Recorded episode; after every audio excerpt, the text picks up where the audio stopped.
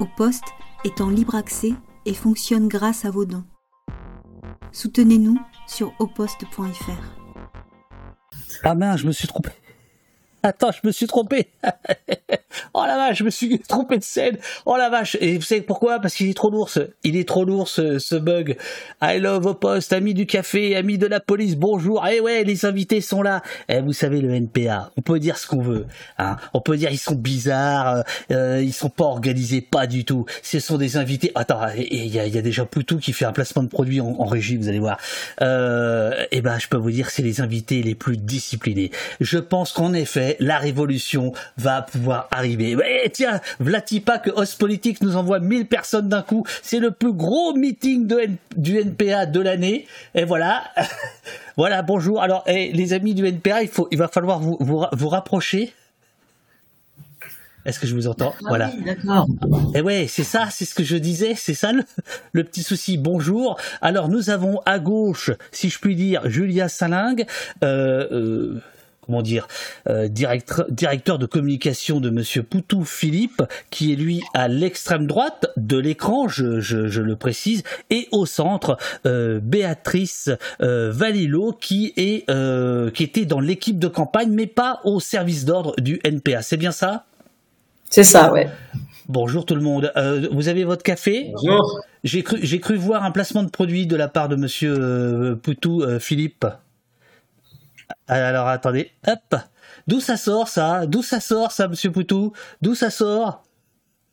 Ben, Je me souviens plus, c'est dans une ville où, le film est passé, là, le film sur la lutte Ford. Et euh, on m'a donné cette tasse en, en disant qu'il fallait le placer dans cette émission-là. Donc il y a pas longtemps, il y a je me rappelle plus du tout. Euh, il y a un micro à l'intérieur. Voilà, bonjour, euh, bonjour. Il y a un micro, une caméra. Hein. C'est c'est la surveillance de poste des, des agités euh, de, de, de, la de la politique française.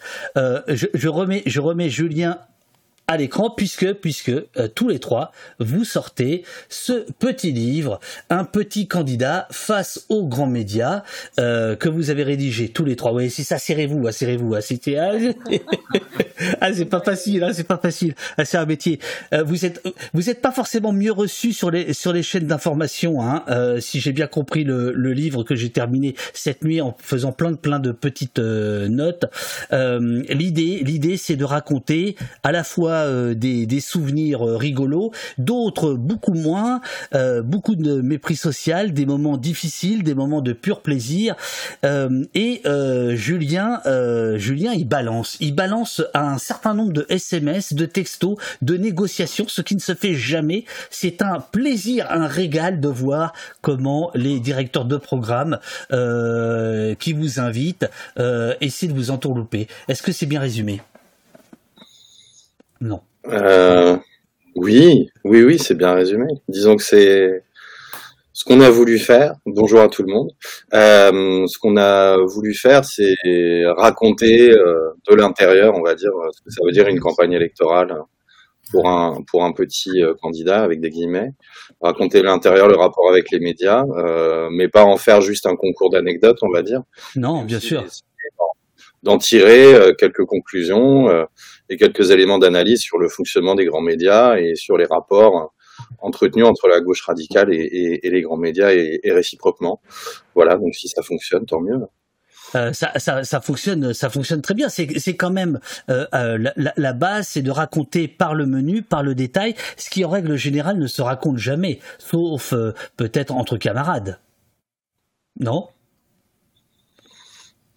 Euh, je, ouais, oui, oui, oui, oui. Euh, et même, euh, enfin après Philippe et, et Béa en, diront plus, mais disons que l'idée du l'idée du livre, c'était aussi de raconter, euh, euh de raconter bah, à un public, voilà, que ça peut intéresser, mais aussi de raconter, on va dire, aux camarades du NPA et puis à notre à notre milieu, parce que finalement, ce qu'on perçoit peut-être dans le livre, c'est que le rapport aux, aux médias, c'est aussi un rapport beaucoup de quasiment d'instantanéité, c'est-à-dire qu'il faut prendre des décisions très vite euh, parce que tout est toujours speed, euh, il faut toujours répondre rapidement, etc.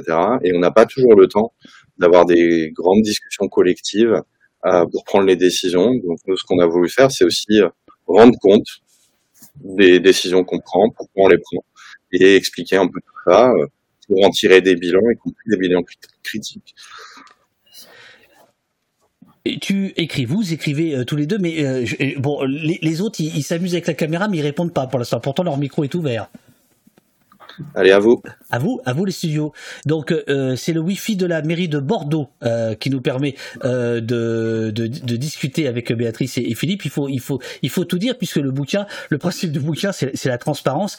Et euh, je, je, remercie les raiders de Dost Politique euh, qui sont arrivés là euh, sans coup fait rire. restez avec nous parce que vous allez à la fois vous marrer et en apprendre beaucoup et parfois moins vous marrer avec les coulisses de, audiovisuelles. Parce que c'est surtout, c'est surtout l'audiovisuel euh, dont vous parlez un peu moins de, la presse écrite. Alors, je, démarre euh, par ce que vous écrivez, page 11.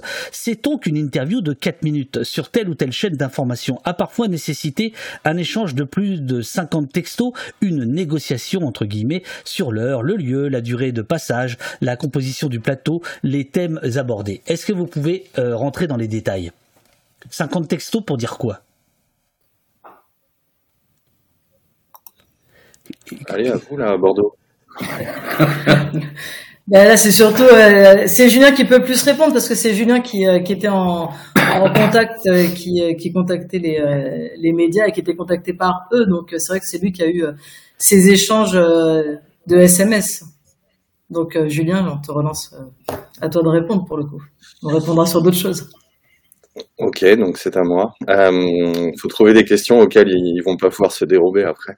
Euh, non, mais c'est vrai qu'on on, s'imagine pas, euh, on s'imagine pas de l'extérieur, mais globalement, tout tout est à discuter en permanence. Les jours, les horaires, le nombre d'invités en plateau, les thèmes. Euh, et en fait, ce qui se passe, et ce qu'on essaie d'expliquer dans le livre, c'est qu'au moment d'une campagne électorale, pour nous, enfin une campagne présidentielle, c'est un moment un peu spécial, euh, puisque en raison de la loi, même si elle n'est pas très très bien faite et très égalitaire, n'empêche qu'il y a un moment où ils sont obligés de nous inviter. Euh, ils sont obligés de nous donner du temps d'antenne. Euh, et donc à partir de là, euh, dans la mesure où ils sont obligés de le faire, on est dans une position de construire un rapport de force et de pouvoir négocier. Euh, et donc c'est de négocier sur le temps qu'on va avoir. On peut nous proposer, par exemple, 15 minutes avec trois autres invités. Alors là, on dit bah écoutez, non, ça sera sans nous parce qu'on sait qu'on aura le temps de rien dire. Euh, donc du coup, on va nous proposer peut-être un peu plus de temps ou un autre jour euh, sur les thèmes. Euh, voilà, on va nous dire on va parler de ça, de ça de ça. nous, on va dire bah ça, nous, on n'a pas spécialement envie d'en discuter. Par contre, on préférerait parler de tel ou tel truc, etc. Donc tout se négocie. Tout peut changer tout le temps. C'est-à-dire qu'on peut se faire annuler la veille, on peut se faire annuler deux heures avant, euh, euh, etc. Euh, et puis il faut savoir que même si on négocie et qu'on réussit parfois à gagner des choses, tout peut changer en direct, quoi. Et là, c'est le candidat qui se retrouve en situation de de devoir gérer les changements, quoi, on va dire. Oh, bien joué, Julien. Le candidat, c'est donc Poutou Philippe. Là, on voit que la balle est dans le camp de, de Bordeaux. Julien, je sais pas où tu es. Tu es Le Mans, Paris-Bordeaux-Le Mans? Ou tu, tu, tu non? Non, je suis dans le 93. Dans le 93. Alors, à vous, à vous les studios de, de, de, Bordeaux, euh, quand on est candidat et qu'on se retrouve euh, face à, à, à, tout à fait autre chose que ce qui, est, euh, ce qui a été âprement négocié par l'équipe, notamment par, par Julien, comment, qu'est-ce que, comment on fait? Ben, comment on fait? Ben, On se débrouille, on fait ce qu'on peut. Euh, en fait, ce qu'il faut savoir, ce que essaie de raconter le bouquin, c'est que la relation aux médias est une relation de toute façon difficile à la base. Absolument. Euh, comment? Oui, oui, absolument, absolument. Et, euh, et qu'en fait, ce, qu'on, ce qui s'appelle négociation, c'est ça, ça, ça tient du, d'une forme de rapport de force euh, où il faut trouver sa place, la manière la meilleure possible pour nous, puisqu'en fait celle qui nous propose, elle, elle nous va pas en général, donc c'est pour ça que ça fait toujours des tiraillements. On sait que la campagne électorale, ils ont des obligations et on, essaie de profiter d'une situation où on a un petit avantage, mais il est très très petit. Donc après, ouais, tout est histoire de, de tiraillement, d'essayer de, de, de, se retrouver dans la position la plus favorable pour nous, ou en tout cas la moins défavorable pour nous, et trouver euh, des espaces, ou fabriquer des espaces où on peut défendre ce qu'on a envie de défendre. Donc tout est comme ça, tout est euh, tout est un peu à l'accroche et, euh, et c'est vrai que c'est du sport. Et c'est le bouquin, c'était aussi une volonté de raconter ça, parce qu'il y a beaucoup de gens qui s'imaginent pas du tout comment ça se passe. ils croient qu'on arrive dans un plateau, que tout est chouette, parce que d'abord le plateau, il y a de la belle lumière, tout le monde est très bien habillé, euh, tout se passe tranquillement, donc euh, c'est un peu comme si on était invité chez nous. Et nous, on a envie de montrer que ben, c'est pas chez nous et que finalement euh, toutes les coulisses euh, euh, démontrent l'inverse et, et, puis d'essayer de, de, aussi de faire de la politique, c'est-à-dire de raconter que cette difficulté de, de, de relation avec les médias, c'est vraiment lié complètement au combat qu'on mène habituellement c'est euh, une lutte parce qu'en fait on se retrouve chez l'adversaire d'une certaine manière. Chez les gros médias, c'est chez l'adversaire, c'est euh, une autre classe sociale et c'est pour ça que le bouquin dit petit entre guillemets parce que c'est pas juste une question de taille, c'est une question qu'on est euh, on est euh, chez, chez, chez l'adversaire et que donc on est le petit euh, ennemi de classe d'une certaine manière ou adversaire de classe et on se déplace chez eux et on essaie de, défendre nos idées chez eux et c'est toute la complication de l'affaire. Euh, Julien, une question euh, pour toi. Je te, remets à l'écran. C'est, ça permet euh, de temps en temps de, mieux voir Béatrice et, Philippe. je te remets à l'écran puisque Timoré Phil te demande comment la, ta participation à Acrimed, qu'on a reçu la semaine dernière, a permis, enfin on a reçu Pauline, a permis d'éviter les pièges médiatiques et ont-ils réussi quand même à ne pas tomber dedans? Est-ce que tu aurais des exemples? Alors le, livre, le livre évoque à plusieurs reprises le travail d'Acrimed. Euh, bon, évidemment, vous, vous citez euh, Saint-Pierre euh, Bourdieu, euh, mais mais voilà. mais mais est-ce que est-ce que finalement passer de la théorie à la pratique, c'est ça ça a son efficacité ou pas? Est-ce que tu as été surpris quand même? Bah, disons que oui, ça aide. Enfin, disons que oui, moi j'ai été pendant pas mal d'années à la, à la rédaction euh, d'Acrimed, euh, et c'est vrai que ça, ça permet d'avoir un cadre, euh, un cadre d'appréhension globale, un cadre analytique, un cadre de compréhension de finalement comment fonctionnent les grands médias, euh, et en l'occurrence en ce qui nous concerne, un peu les dispositifs médiatiques, quoi, comme on les appelle, et dans quelle mesure ces dispositifs peuvent être des choses qui sont tellement contraignantes qu'on sait qu'on ne va rien pouvoir faire. donc c'est vrai que ce travail cette connaissance entre guillemets en amont ou de, de, de la façon dont euh, un certain nombre de dispositifs médiatiques opèrent, ça aide. Euh, ça aide. Euh, on, les, on, le dit dans, dans le livre, c'est-à-dire qu'il y a un certain nombre de critères que nous on essaye de s'appliquer sur euh, accepter. Alors, il, il, faut que tu dises lesquels. Il faut que tu dises euh, quels sont vos, vos, vos critères. Bah, il y a des critères, on va dire, assez fixes, et puis il y a des critères un peu plus souples, quoi. Les critères assez fixes, c'est de dire, bah, par exemple, nous, on fait pas les médias euh, d'extrême droite, quoi. Euh, donc, déjà, ça, ça nettoie beaucoup, quand même. Voilà, on va pas sur CNews. Euh, pendant la campagne, on n'est pas allé sur Europe 1 euh, non plus. Euh, on a décidé de ne pas aller sur euh, Sud Radio également, qui nous avait invités. C'était, je crois, dix jours après avoir reçu, reçu Renaud Camus pendant une demi-heure. Donc, on leur a dit, écoutez, on va vous laisser entre vous. donc, on fait pas ça. Le deuxième, là, c'est au niveau des médias eux-mêmes. Après, on va dire au niveau, et c'est peut-être là où le la, culture entre guillemets acrimed rentre, rentre en ligne de compte, euh, c'est on n'accepte pas un certain nombre d'émissions, de dispositifs euh, qui sont des dispositifs dans lesquels on, lesquels on sait qu'on va être enfermé et qu'on va pas pouvoir euh, finalement émettre dans de bonnes conditions le message qu'on veut essayer d'émettre.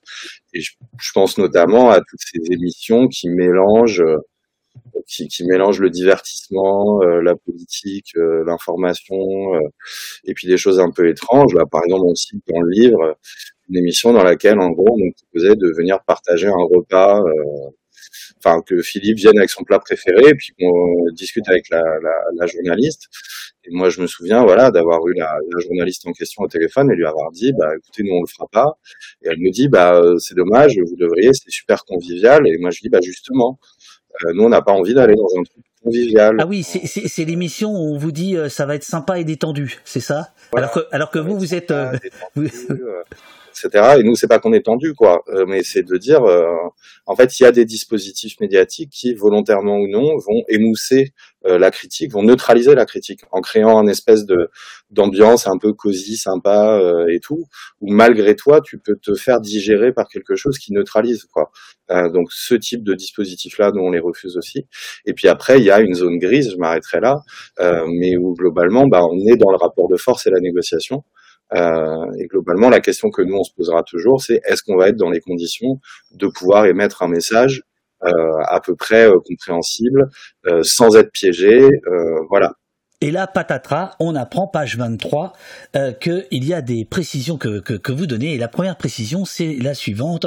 Il arrive souvent, écrivez-vous tous les trois, que les programmateurs qui nous invitent soient incapables de répondre à l'ensemble de nos questions, c'est-à-dire de vos critères, tant ils, euh, tant ils et elles travaillent dans l'urgence. Alors d'abord, je vous trouve très sympathique quand même avec la caste des... des... Ah, je crois que Poutou Philippe euh, a fait un petit signe pour dire je vais prendre la parole euh, non, c'est pas ça.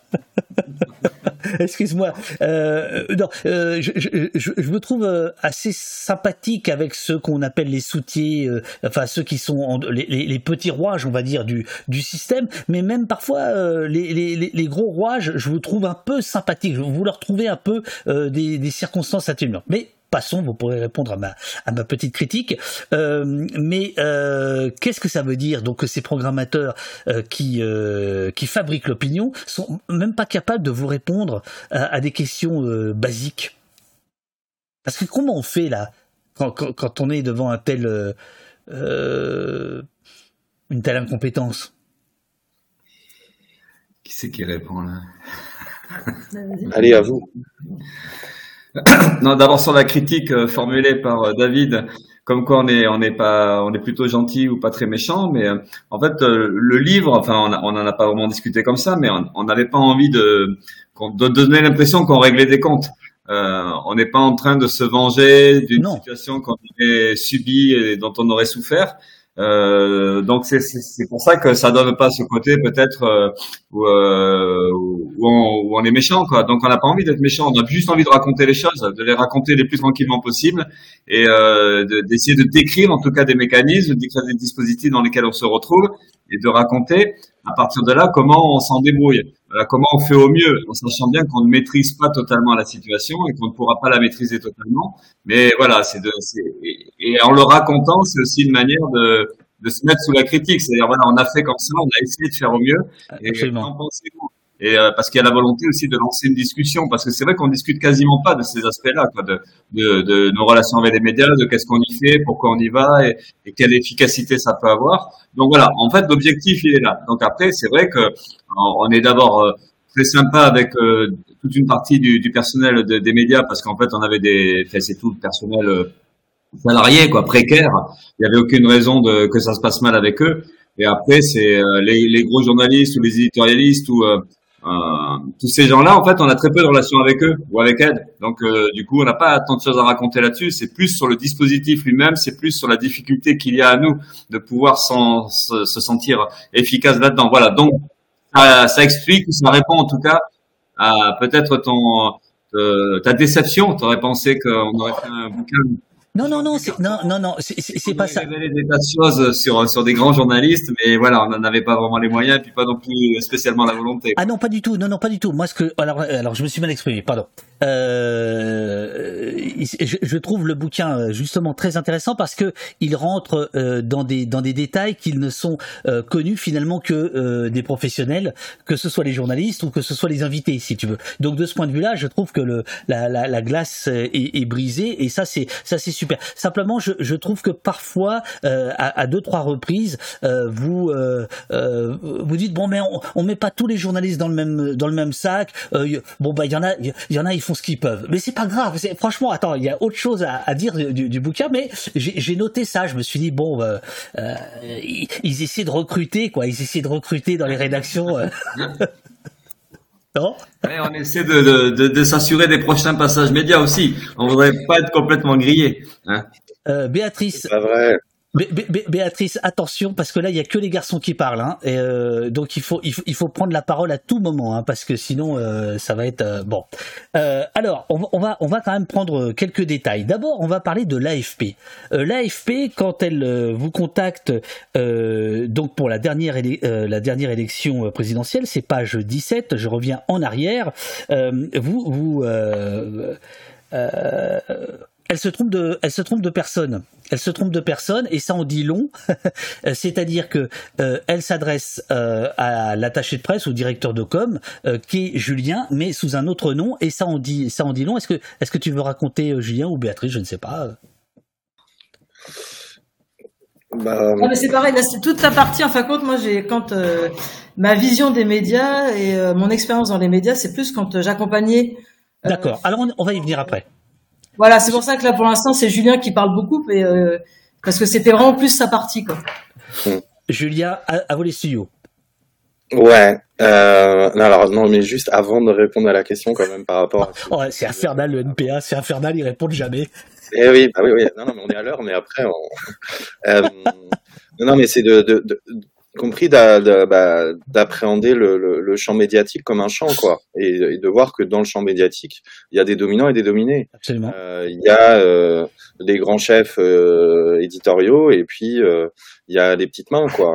Et nous effectivement on essaie de pas de pas rejeter tout ça en bloc et, et de voir qu'il y a il y a il y a des différences qui peuvent exister et que y compris par exemple on parlait tout à l'heure des 50 textos pour caler un une émission, bah en fait 50 textos, ça veut dire qu'il y a de l'autre côté, il y a une programmatrice qui fait ce qu'elle peut, quoi, euh, qui fait ce qu'elle peut entre les contraintes que lui impose sa chaîne euh, et, et, le rapport de force que nous on construit dans, dans l'autre sens, quoi.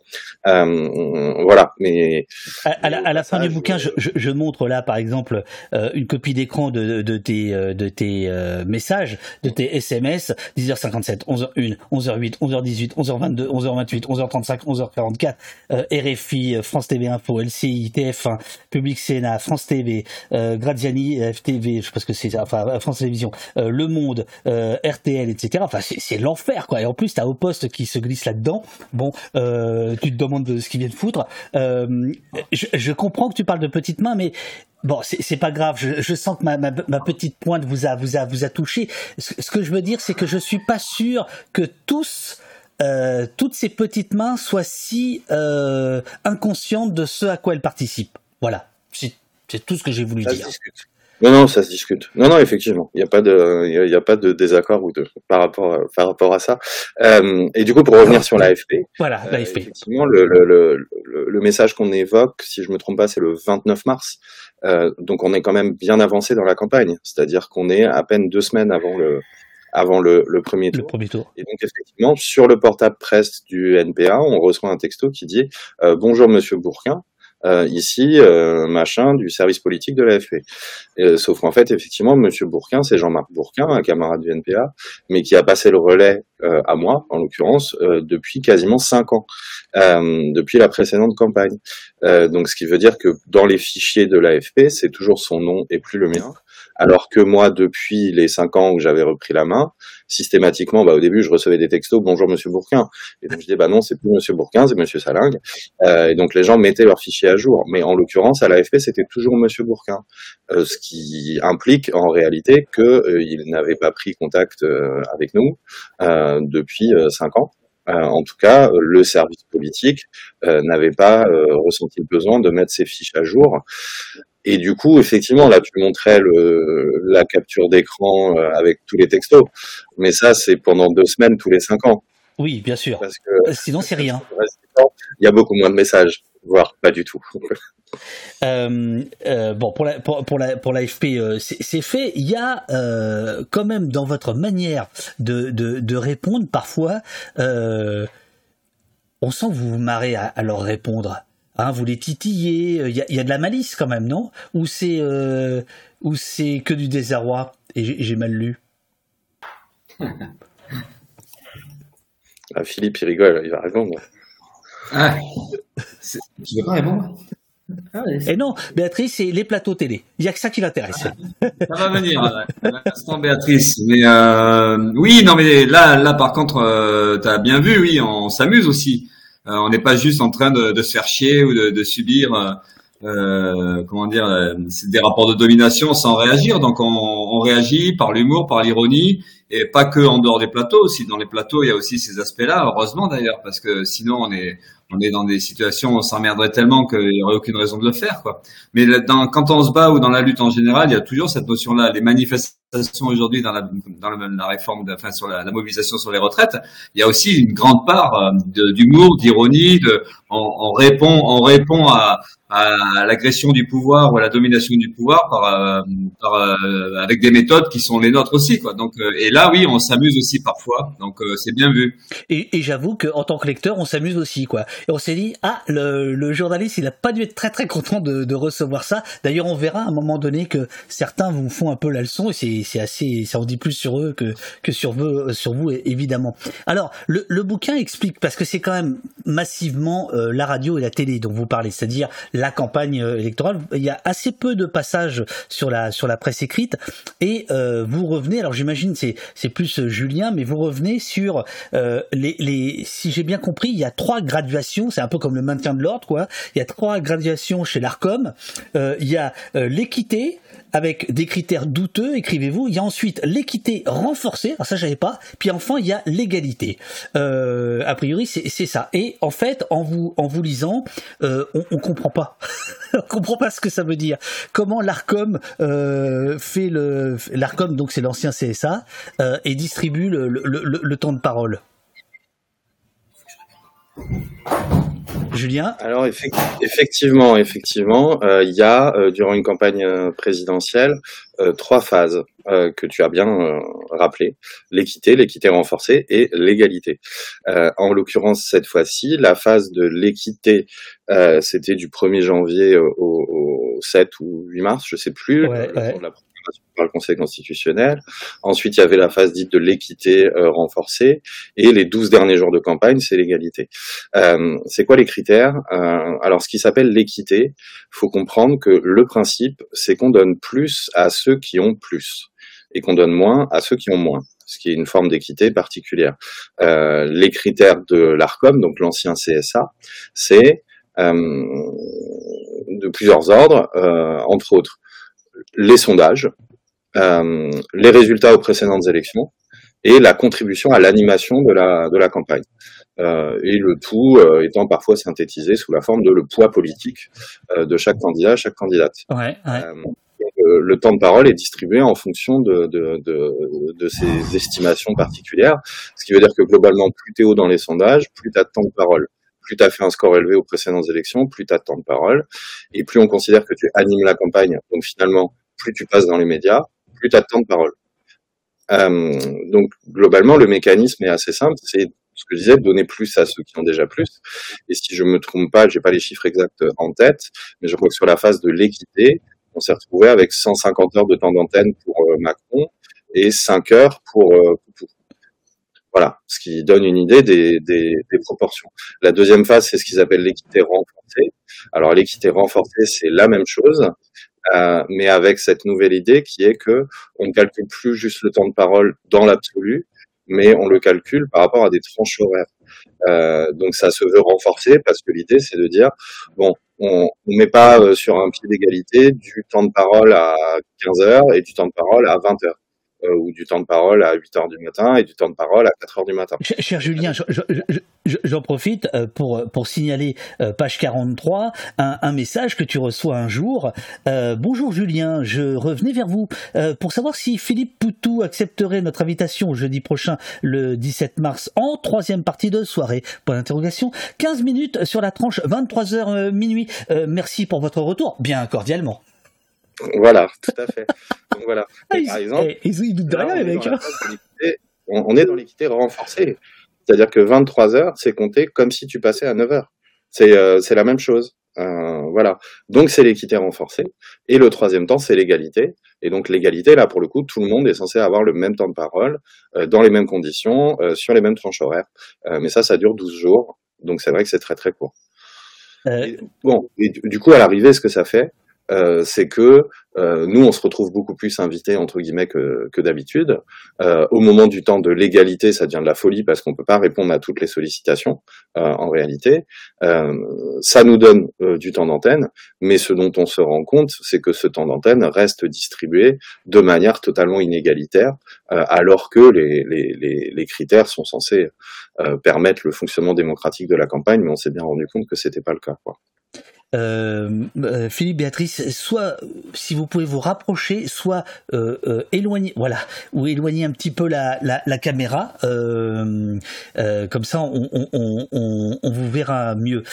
J'ai aussi appris, alors ça je, je l'ignorais totalement, qu'il y a des chaînes de télévision à qui vous refusez l'invitation parce que ça correspond pas à vos critères et puis puis voilà, voilà là vous êtes parfait. Là on, là on, là là c'est du c'est qualité broadcast. Là, c'est nickel. Euh, euh, et, et, donc il y a des chaînes, je crois que c'est France Télé, qui vous dit euh, ah bah écoutez, si vous voulez pas venir, faites-nous un mot, comme ça on pourra l'envoyer au, l'Arcom. nous on a fait notre boulot. Alors ça, j'ignorais ça. Ça se passe comment c'est un truc pareil? Bah nous aussi on l'ignorait en fait. Ah ouais. on l'a découvert, euh, on l'a découvert sur le moment, mais c'est que effectivement, ils nous disent, euh, vous devez euh, certifier à l'Arcom qu'on vous a bien proposé quelque chose, quoi. Euh, et donc, quand bien même nous on refuserait, en l'occurrence, c'est vrai que là, l'exemple de France 2, c'est un truc qu'on a refusé. Euh, parce que ce soir-là, il y a certains candidats qui avaient 50 minutes à, à 21h et nous, on nous a proposé 15 minutes à 23h40.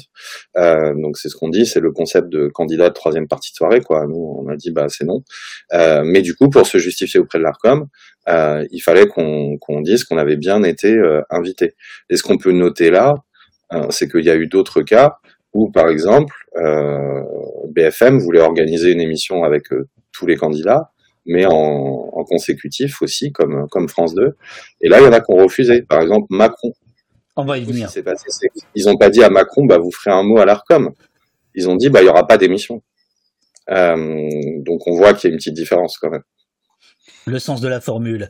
Euh, donc, je, lis page 133, je fais un saut par rapport à cette histoire de, d'égalité, finalement, qui est le, le, dernier virage. Et là, effectivement, je, je, vais euh, peut-être donner la parole à, Philippe euh, Poutou, puisque, puisque il est question d'un tweet que tu envoies après justement l'émission de, de, BFM dont il, est, il était question. Tu écris sur Twitter, une soirée électorale était prévue sur BFM le 23 mars. Elle vient d'être annulée car deux candidats importants, entre guillemets, refusent d'y être. Les règles, entre guillemets, du temps de parole et leur acceptation par les médias permettent donc à ces candidats d'empêcher les autres de parler. Le scandale continue. Et là, pourquoi je lis ça? Parce que derrière les anecdotes et derrière les, la mécanique que, vous racontez, en fait, c'est de ça dont on parle. C'est-à-dire, de démocratie. En fait, c'est comment euh, qui a le droit de parler et qui finalement euh, contrôle le, temps de parole de soi-même, mais surtout, euh, mais surtout des autres. Et ce qu'on comprend dans le bouquin, parce que tu racontes, vous racontez plusieurs euh, euh, campagnes électorales, c'est que Twitter, au fur et à mesure, devient une une arme de, guérilla pour pour vous, au sens où vous répondez parfois publiquement à des invitations qui sont ni fait ni à faire, non? Attends, je remets le son. Ça y est. Ce, sont des tweets euh, qu'on discute collectivement, c'est-à-dire c'est, signé Philippe Poutou parce que c'est le compte Twitter de, de, de Philippe Poutou, mais c'est des tweets qu'on a fait ensemble et qu'on discute ensemble. Euh, donc ça déspersonnalise aussi, mais c'est vrai qu'en fait euh, le compte Twitter ça permet de rendre public euh, et d'une certaine manière de régler des comptes publiquement et pas juste par SMS interposé ou, et c'est important pour nous parce qu'en fait il y a plein de choses qui sont ignorées par, par, par les gens ils savent pas comment ça se passe tout ça. Donc euh, euh une émission annulée, euh, comment on est traité, euh, les conditions, voilà. Donc dès qu'on pouvait, on le faisait. Alors pas trop parce que c'était pas possible, mais mais c'est vrai que c'est une manière de, bah, de en racontant, bah, de, de, bah, de, là encore une fois, de faire discuter ou en tout cas de, de, faire prendre conscience de, la façon dont les choses se passent et ce que ça signifie politiquement. Euh, SMS reçu par par Julien. Julien, Julien, euh, comme je vous l'ai dit au téléphone, le principe des 15 minutes, quelque part entre 23h et minuit, ne nous enchante guère. Ah non, ça c'est Julien qui, écrit. Et réponse de la rédactrice euh, de, euh, de l'émission en question qui s'appelait Élysée 2022, qui était la grande émission de, de, France 2 à l'époque. J'ai entendu dit-elle à, Julien. J'ai entendu, euh, mais ça reste plus de 850 000 téléspectateurs à cette heure-ci, trois à quatre fois plus que sur n'importe quelle chaîne d'infos à n'importe quelle heure de la journée. Euh, on, discute de ça, c'est-à-dire c'est des comptes d'apothicaire à longueur de, journée? Ah oui, mais euh, je vous donne pas la meilleure tranche, mais ce sera quand même mieux que celle d'en face? Ouais, oui, oui, oui, il y a des choses comme ça qui se qui se disent.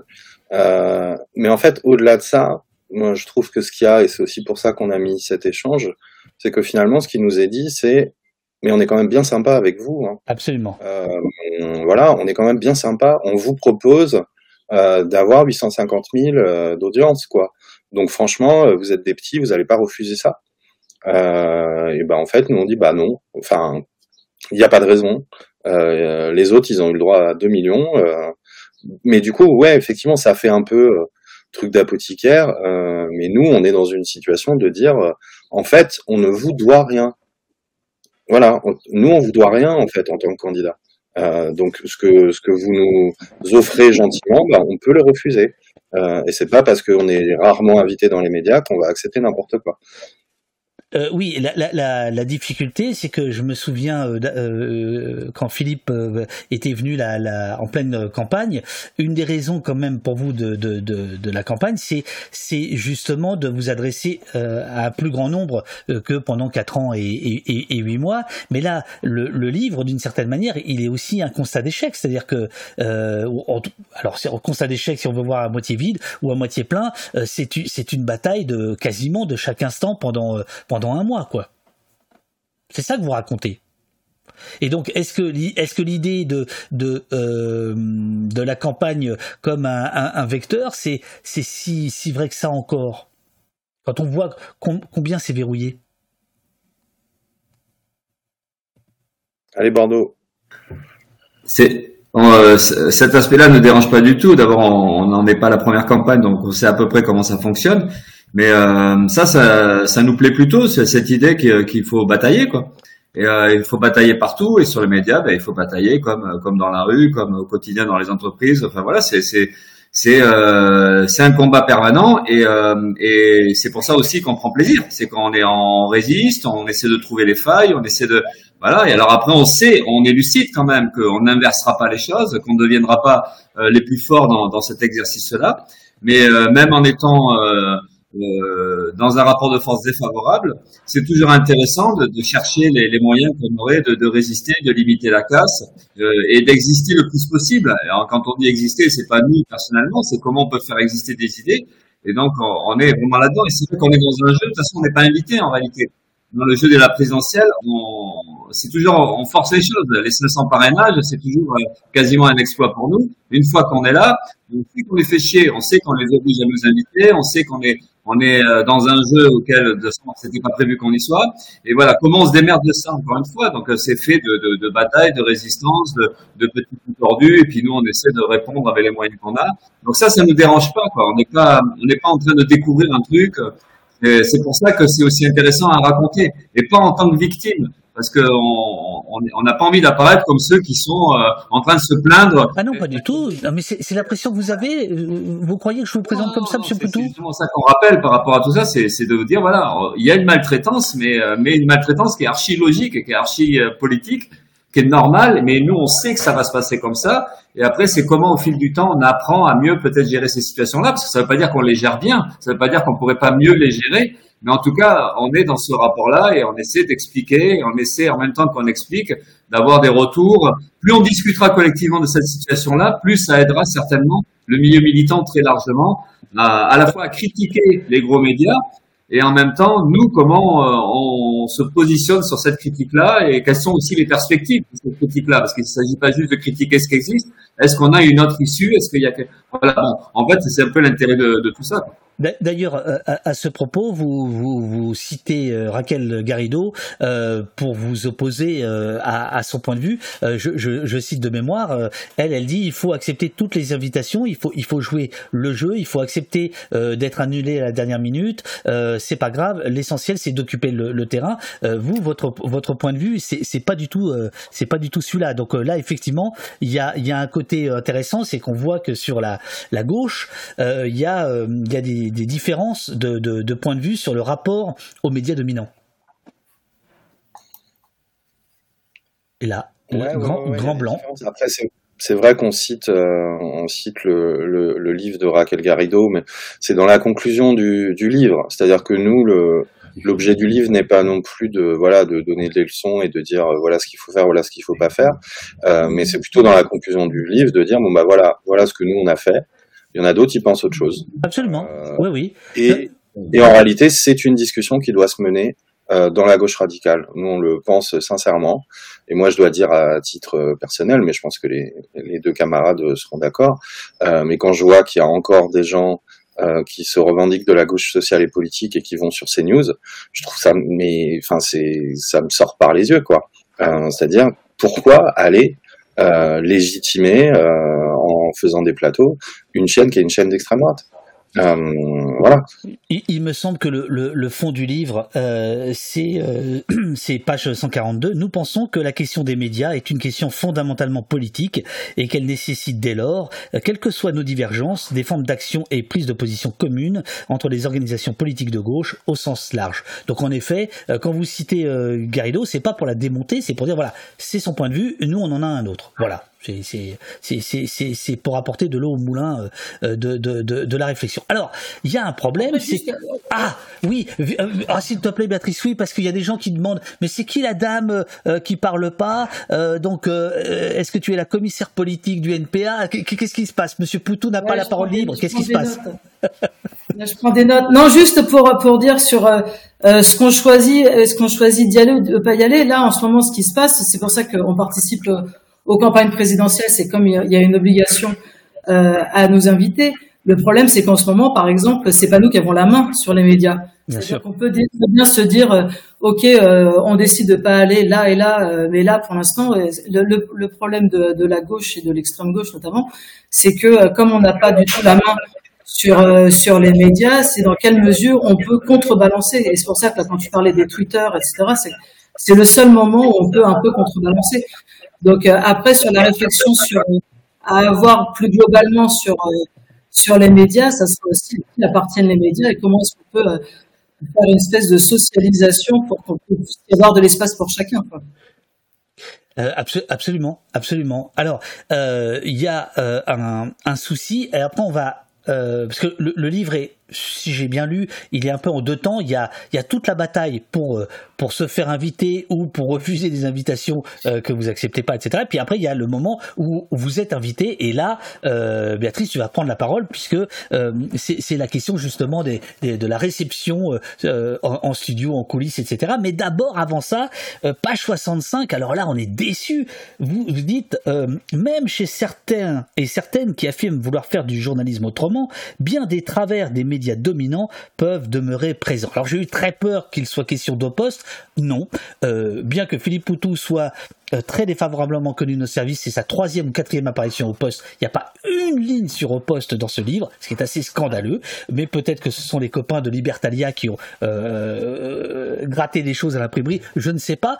Euh, je, vous le dis, moi, je flippe un peu dans cette émission parce que quand je vois tout ce qui balance des, des, des SMS, des échanges avec les journalistes pour préparer les émissions, je me demande à quelle sauce on risque d'être mangé. Bref, le débat du siècle, on vous invite pas, et puis après on vous invite, puis après on vous désinvite. Euh, c'était quoi ce bordel? Qui veut en parler? Oui, alors d'abord sur au poste, je voudrais dire que c'est pas vrai.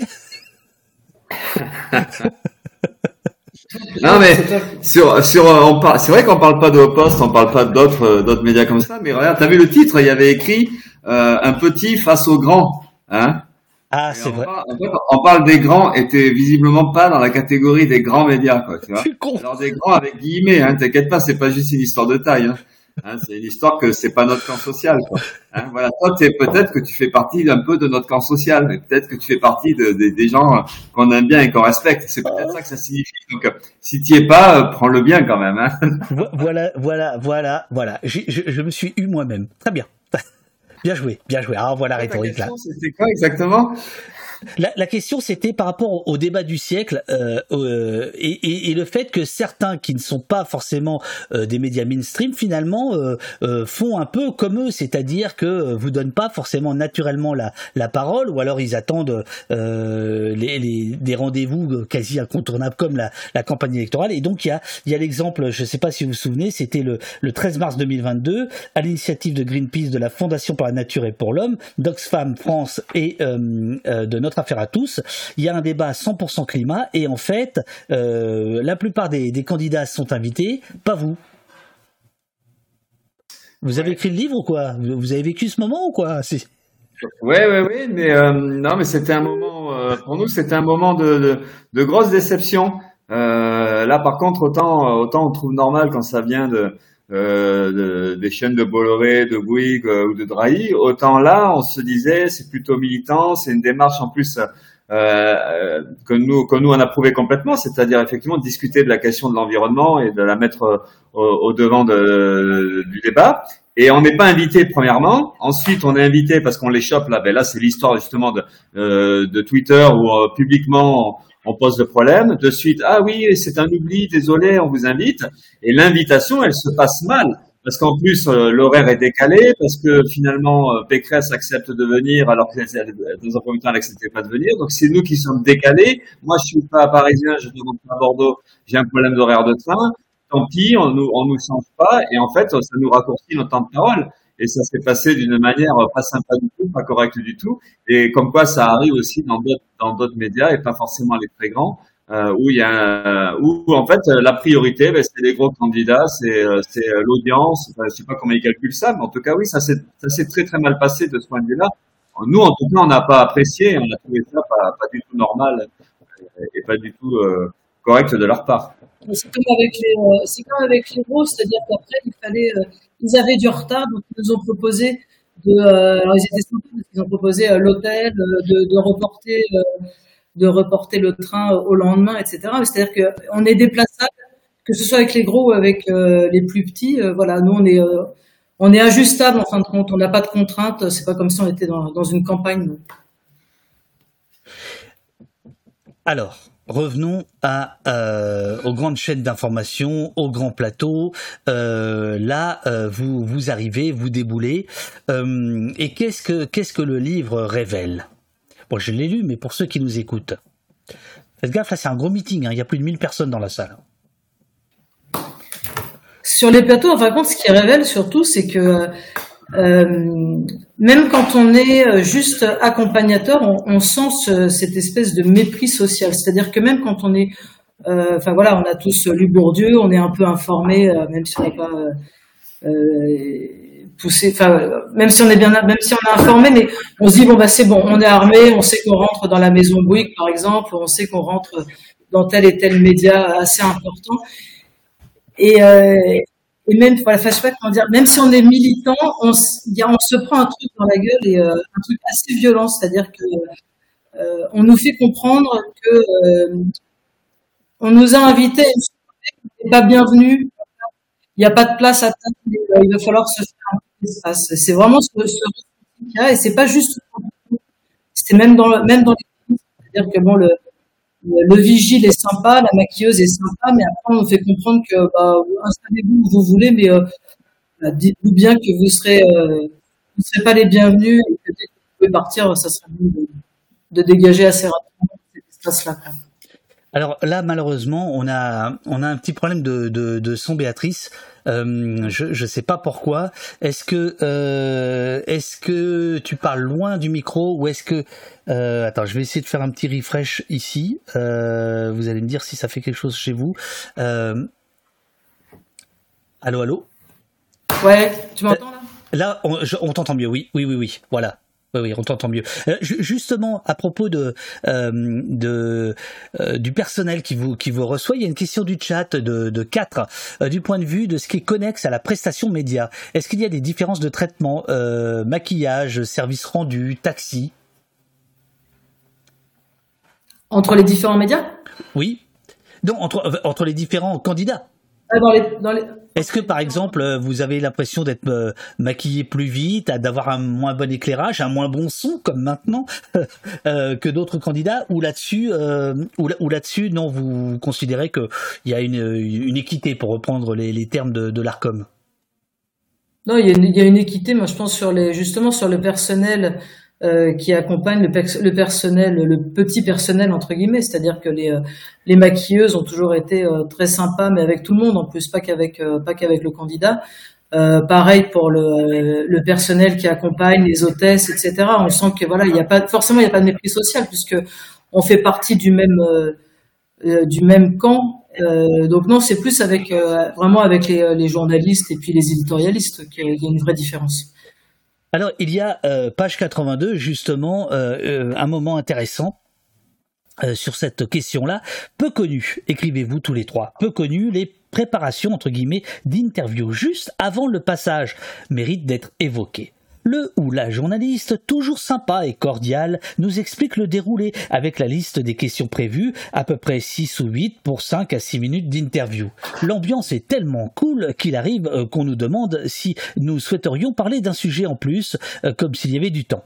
Quel esprit d'ouverture, écrivez-vous malicieusement. En réalité, ces instants de préparation ressemblent surtout à un conditionnement pour dire que tout va bien se passer, que les journalistes sont là seulement pour que nous puissions nous exprimer librement, c'est important le librement, même si c'est en quelques secondes, même si nous devons aller d'un sujet à l'autre sans transition. Sauf qu'ensuite, cela ne se passe pas toujours comme prévu, on y reviendra. Alors, vous y revenez quelques pages plus loin, mais là, là, tout le monde vous écoute. Qu'est-ce qui se passe? Julien ou Béatrice ou Philippe?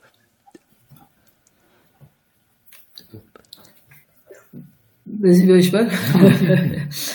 euh, ben, ce qui se passe, oui, c'est que il y a toujours, en général, les, les questions sont un peu sues à l'avance, c'est-à-dire que euh, Julien a demandé justement quel, quel thème allait être abordé, et après on est accueilli dans des euh, dans le petit salon euh, et il y a un échange bah, plutôt plutôt sympa, c'est assez cordial pour euh, savoir voilà si, euh, si en effet il y a d'autres sujets euh, à aborder. Sauf que une fois sur plateau bah, ce qui se passe c'est qu'il y a dix questions et qu'il y a une enfin, le, le, candidat est constamment interrompu pour pour aborder une autre question pour pas pour pas répondre. Là il y a un exemple par exemple ce matin il y avait sur France Inter il y avait Salamé qui avait la patronne de de Next City et elle a eu une espèce, d'espace long où elle n'a jamais été interrompue. Et là, on se rend compte quand même qu'il y a un vrai souci de, traitement. Que quand euh, c'est nous, ben, il, y a, y a 15 questions euh, en l'espace de premier et demi. Et puis quand euh, c'est ben, quelqu'un, un patron ou, quelqu'un de leur camp, là, il y a une vraie possibilité de dérouler. Quoi. Julien, est-ce que euh, tu as des exemples comme ça de euh, ou, Philippe, il euh, euh, y, y, en a, il y en a dans le dans le bouquin, mais je vous laisse les, les raconter où l'entretien n'a rien à voir avec avec ce qui s'est dit quelques secondes quelques secondes avant?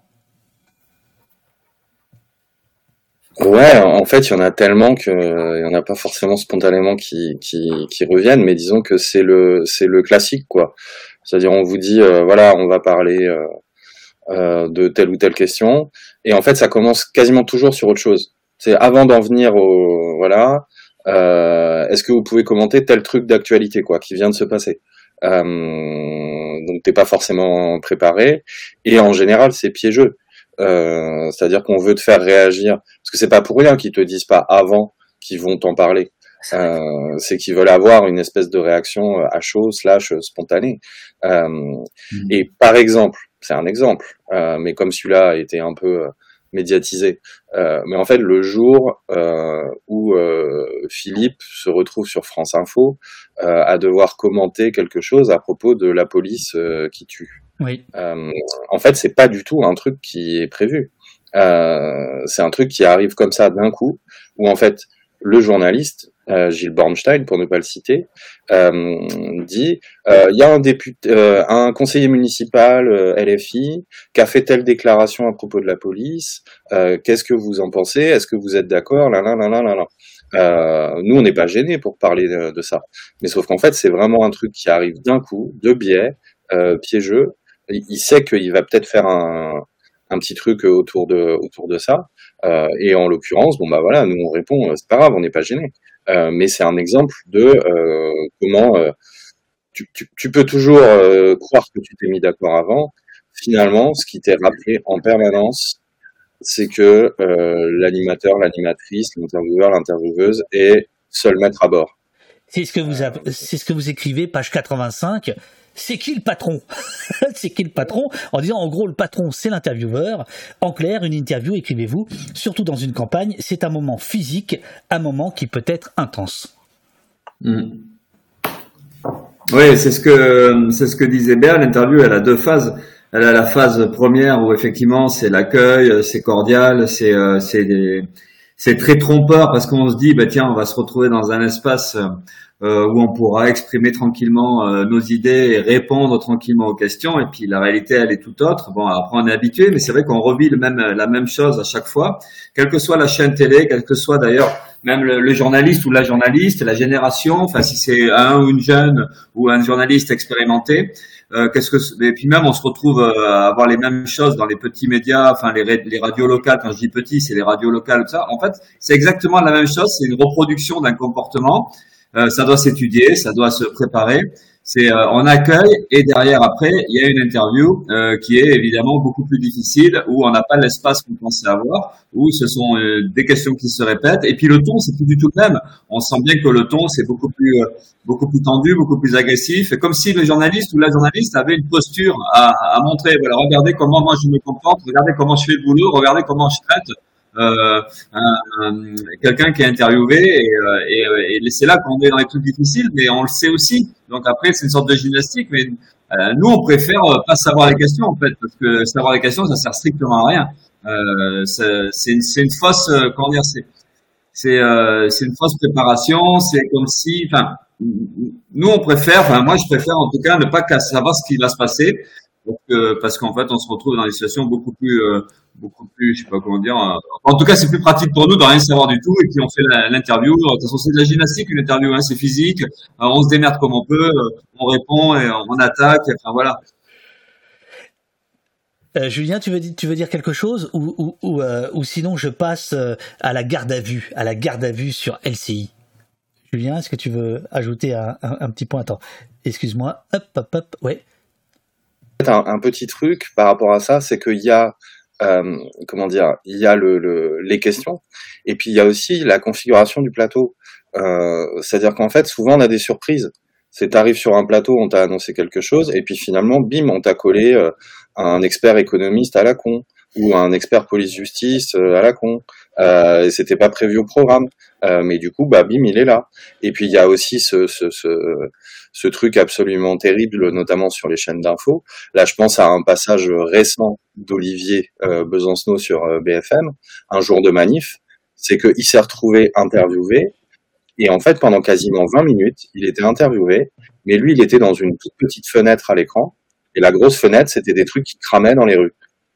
Euh, et c'est en fait, c'est assez fatal quoi comme dispositif, parce que tu te retrouves toi à euh, essayer de, tenir des, propos et des raisonnements sur la question de la, la contre-réforme des retraites, les mobilisations et tout. Et en fait, c'est toi qui es en incrustation de scènes, euh, de trucs qui brûlent dans les rues. Et systématiquement, les journalistes disent oui, oui, on vous entend bien, mais regardez les images.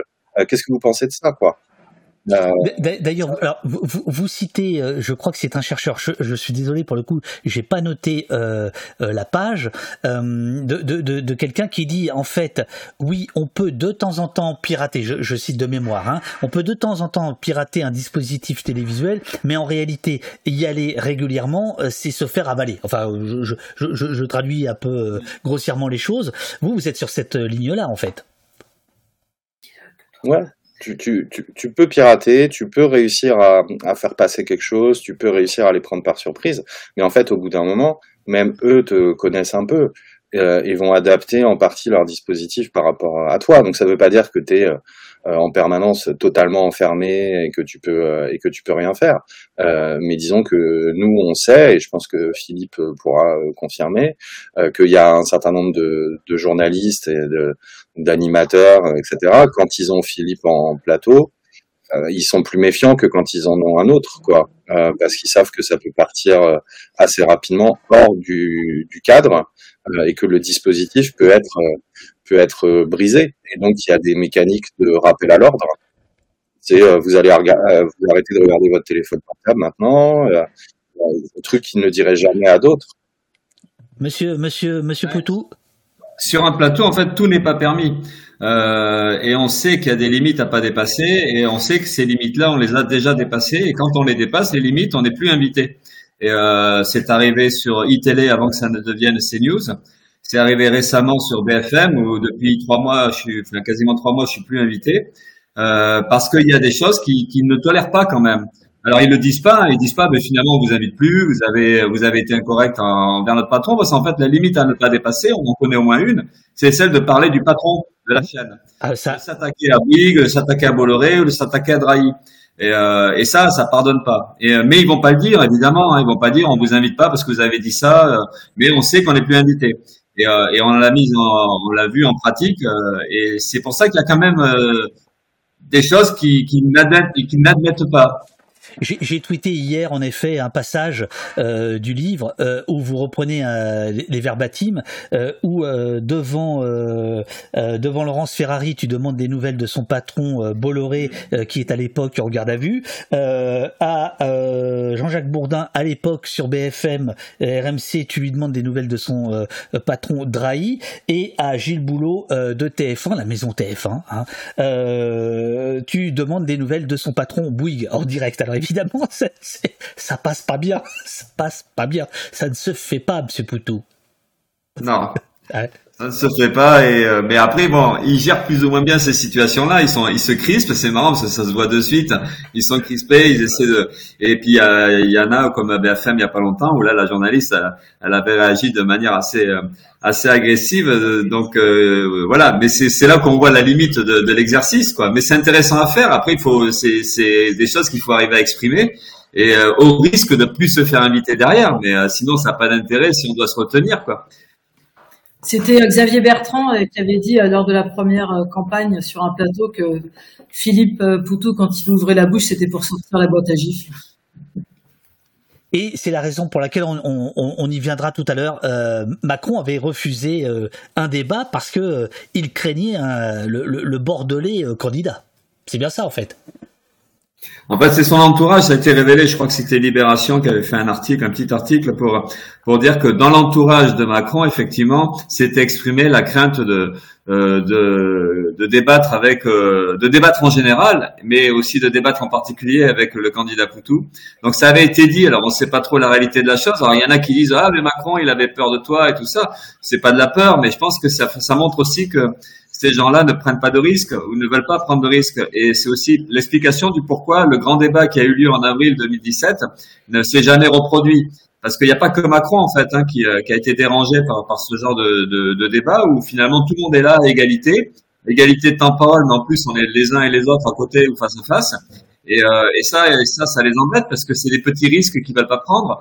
Euh, c'est une réflexion, quelque chose qui se dit, mais et euh, ça montre justement la, toute la limite des exercices démocratiques, c'est que et là Macron, oui, ça, ça, a été dit que en tout cas, il préférait éviter ce genre de situation. Euh, je, vais, je, vais, je vais montrer un, un, un exemple. C'est euh, toi-même qui t'indigne contre l'absence de, de Macron dans Élysée 2022. Je vais montrer un exemple. Mais d'abord, euh, le chat, euh, c'est Lise qui dit priorité au direct. Est-ce que vous condamnez les violences, Monsieur Poutou? Non, non, je déconne. Je déconne. Alors, je, je, je mets... Je mets... condamne les violences policières. Bonne réponse. Voilà, voilà le genre de réponse qu'il ne faut pas faire, Monsieur Poutou. Voyons. Euh, je, je, je, mets l'exemple. Oui, J'avais une question à vous poser d'abord. Savoir si vous avez des nouvelles de Macron. Parce que euh, on pensait qu'il serait là, euh, on savait qu'il voulait pas débattre, mais on est un peu surpris. Est-ce qu'il est candidat vraiment? Est-ce qu'il mène une campagne? Et je sais pas, qu'est-ce que vous en pensez de ça? Est-ce que vous pensez que les candidats Voilà. Alors c'était juste ce petit passage que je que, que, que je voulais montrer. Euh, vous en parlez assez longuement dans le dans le dans, dans le bouquin. En fait, euh, euh, tu as 10 minutes de temps de parole et euh, tu vas faire 2-3 minutes là-dessus et euh, ça agace considérablement Léa Salamé. Oui. C'est une question? Euh, c'est une question façon NPA, c'est-à-dire c'est débat ouvert. Hein, on a, on a, on a toute la nuit pour débattre euh, sur le, le point d'ordre. ouais, mais ça c'est l'exemple de comment dire de d'une interview. Euh, Attends, tu préférerais une tu préférerais une interview façon LCI, hein, ce que t'appelles garde à vue LCI bon, Moi, je peux, hein, Monsieur Poutou. Mais non, là, on ouvre. Alors, euh, est-ce que tu peux raconter ça ou, ou Julien peut-être peut-il venir à ton secours? Euh, Pourquoi euh, cet instant-là est un instant que vous euh, que vous détaillez dans le dans le bouquin? Attends, Julien qui se qui se frotte les yeux, il, il est fatigué par mes questions. Pour, pourquoi, par exemple, ce moment-là, vous le racontez par le menu? Qu'est-ce qu'il dit du combat à mener face aux médias dominants, pour faire plus, plus sérieux. Ben Là, c'est l'exemple d'un moment d'interview où on se sort de, leur dispositif, enfin on se sort de leurs questions, euh, on parle de choses qu'ils n'avaient pas prévu de parler, qu'ils n'ont pas envie de parler, quoi. Donc c'est intéressant aussi de, euh, D'ailleurs, c'est ce qu'elle essaie de dire. Elle dit oui, mais vous perdez du temps, vous parlez pas de votre programme, vous parlez pas de, de, de, de vos idées. Et, euh, et, nous, on a envie aussi qu'à un moment donné, il y a des choses comme ça qui apparaissent. Et donc, c'est de discuter un peu de, de, des choses qui ne sont jamais discutées. Donc, effectivement, l'absence de Macron, euh, là, c'est une illustration. Et c'est il y a un malaise, quoi. Il y a un malaise parce que de leur côté, et ils essaient que ce malaise-là, il revienne de notre côté à nous. C'est d'essayer de montrer que c'est nous qui sommes euh, hors sujet ou mauvais joueurs. C'est nous qui perdons du temps. Donc ça, c'est intéressant. Ouais, c'est des petits moments où, où nous, on se fait plaisir aussi. Hein. C'est euh, là c'est un peu euh, leur dire, euh, enfin, d'essayer de faire sortir des choses, quoi, qui, ne veulent pas faire sortir. Euh, Julien, par exemple, une émission comme celle-là, euh, dont, vous parlez pas mal dans le, dans le livre, donc un petit candidat face aux grands, médias, euh, c'est une émission qui est importante, évidemment, donc qui se prépare beaucoup. quand quand il y a cette scène-là, d'abord, est-ce qu'elle est préparée? Est-ce que vous l'avez préparée entre vous? Est-ce qu'il y a des petites notes Ou est-ce que c'est de l'impro total bah, Disons que ce qu'on se dit, c'est qu'il faut poser le truc, quoi, d'une façon ou d'une autre. Euh, il faut poser euh, ce problème-là. Euh, après, il n'y a pas de, il a pas de truc rédigé, il n'y a pas de petites notes, parce qu'en fait, c'est c'est à, c'est à Philippe entre guillemets de se démerder sur le plateau, parce qu'on sait jamais exactement comment les choses vont se passer. Et c'est pour ça que là, il a raison. En fait, il le fait dès le début. Donc comme ça, au moins, c'est fait, quoi. mais moi, ce que enfin, ce qui est c'est intéressant à plus d'un titre en fait ce truc là parce qu'en fait quand on pose le, quand on dit bon alors il est où Macron euh, et tout ça vous pose pas de problème qu'il vienne pas. En fait on n'est pas juste en train de troller euh, Salamé. Euh, on est aussi en train de poser un problème politique important. C'est l'absence de démocratie dans la campagne euh, et le fait que le président sortant ne veuille pas rendre de compte. Et en fait c'est un problème politique. Euh, et eux font tout pour le pour essayer de botter en touche et de dire euh, non non mais on va parler de votre programme. Bah en fait nous dans notre programme il y a la démocratie quoi. Euh, et donc là ce qu'on pose c'est une question démocratique. Et là où ils sont particulièrement gênés en réalité euh, France 2 euh, au moment de, de cette émission là euh, et nous on l'a mis dans le livre, c'est-à-dire que nous on a les preuves entre guillemets écrites qu'ils ont configuré leur émission en fonction de ce que Macron leur, leur avait dit qu'il ne voulait pas et qu'il voulait. Sauf que du coup, il est même pas venu. Euh, c'est-à-dire qu'il les a plantés, Macron. Et nous, on leur fait remarquer que Macron n'est pas là. En plus, c'est les mettre devant leur propre, leur propre raté, quoi. Euh, c'est pour ça qu'ils qu'ils aiment pas du tout. Et le dernier truc qui est intéressant, moi je trouve dans ce passage-là, euh, mais bon, ça vient un peu plus tard euh, par rapport à l'extrait qu'on a vu, mais nous on le détaille dans le, dans le livre, c'est qu'il y a tout de suite un espèce de truc de crispation de leur part, de dire oui, oui, vous dites c'est pas démocratique. Nous, on vous a invité plein de fois quand même euh, sur les antennes de, de, de France Télévisions. C'est-à-dire qu'il y a ce truc de dire nous, on fait bien notre taf, quoi. Euh, mais en fait, c'est pas le problème qu'on vous pose.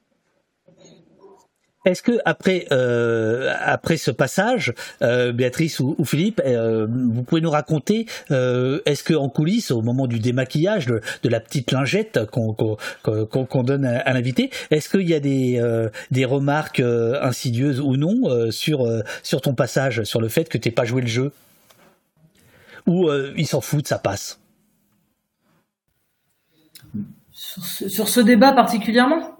Oui, par exemple, oui. Euh, ouais, alors sur les plutôt en général, parce que là c'était un débat particulier, mais sur euh, oui, en général, il y, a, toujours un petit mot de, euh, alors pas forcément de, de la maquilleuse, mais euh, micro, etc. Il y a toujours un, soit un pouce levé, soit pour dire euh, à l'oreille presque merci, c'était super ce que vous avez dit. euh, voilà, mais presque en caché. Enfin voilà, il n'y a pas de, c'est pas assumé complètement, mais euh, oui, globalement le, le personnel euh, autour euh, est plutôt ravi. Ben, ça fait du bien de vous entendre. Donc il y a vraiment la- l'appartenance à un, vraiment, c'est vraiment une appartenance à un camp quoi. Même eux ils se rendent compte qu'il y a, il y a deux mondes dans leur univers. Quoi. Je vais euh, mettre un autre un autre passage puisqu'il en est question dans le dans le dans le bouquin. Alors j'espère que je me je me trompe pas d'année. Euh, attends que j'aille chercher mon petit Firefox. Voilà. Euh, on, on écoute. On on écoute. Et on va accueillir maintenant à nouveau, on avait reçu il y a quelques semaines, le candidat du nouveau parti anticapitaliste. Déjà présent, on le rappelle, pour la présidentielle 2012, il avait rassemblé à l'époque 1,15% des voix. Il a obtenu ses 500 parrainages. Ça n'a pas forcément été simple, mais il n'a pas eu besoin de l'aide du Front National comme ça avait été annoncé un temps. Il vient donc nous présenter son projet pour la France maintenant qu'il est officiellement candidat. Voici Philippe Poutou.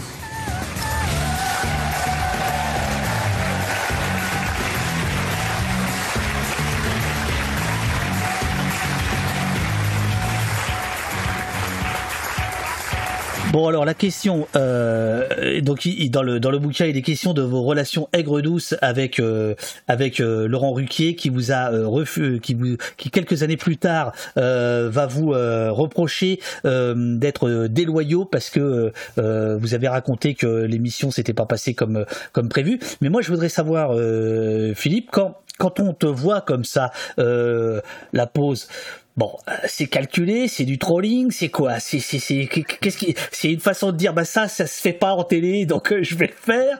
Euh, c'est quel est le message que que, que tu passes? Je pense qu'il y a une bonne part du message qui est inconscient.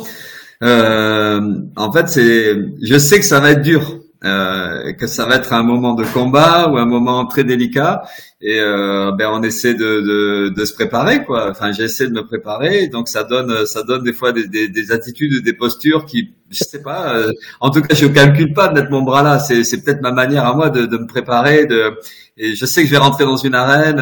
Enfin, voilà, c'est. Mais il y a plein de choses, y compris il n'y a pas que la posture, hein, il y a aussi ce que je vais dire ou ce que ou la manière dont je vais le dire. Euh, c'est ça sort euh, ça sort de manière pas prévue en fait. Voilà, c'est ce que disait Julien ou ce que dit Béa, c'est qu'on en fait on prépare évidemment tout ça, on s'y prépare, on discute, mais euh, comment ça sort au moment au moment exact, c'est c'est là c'est le côté imprévisible.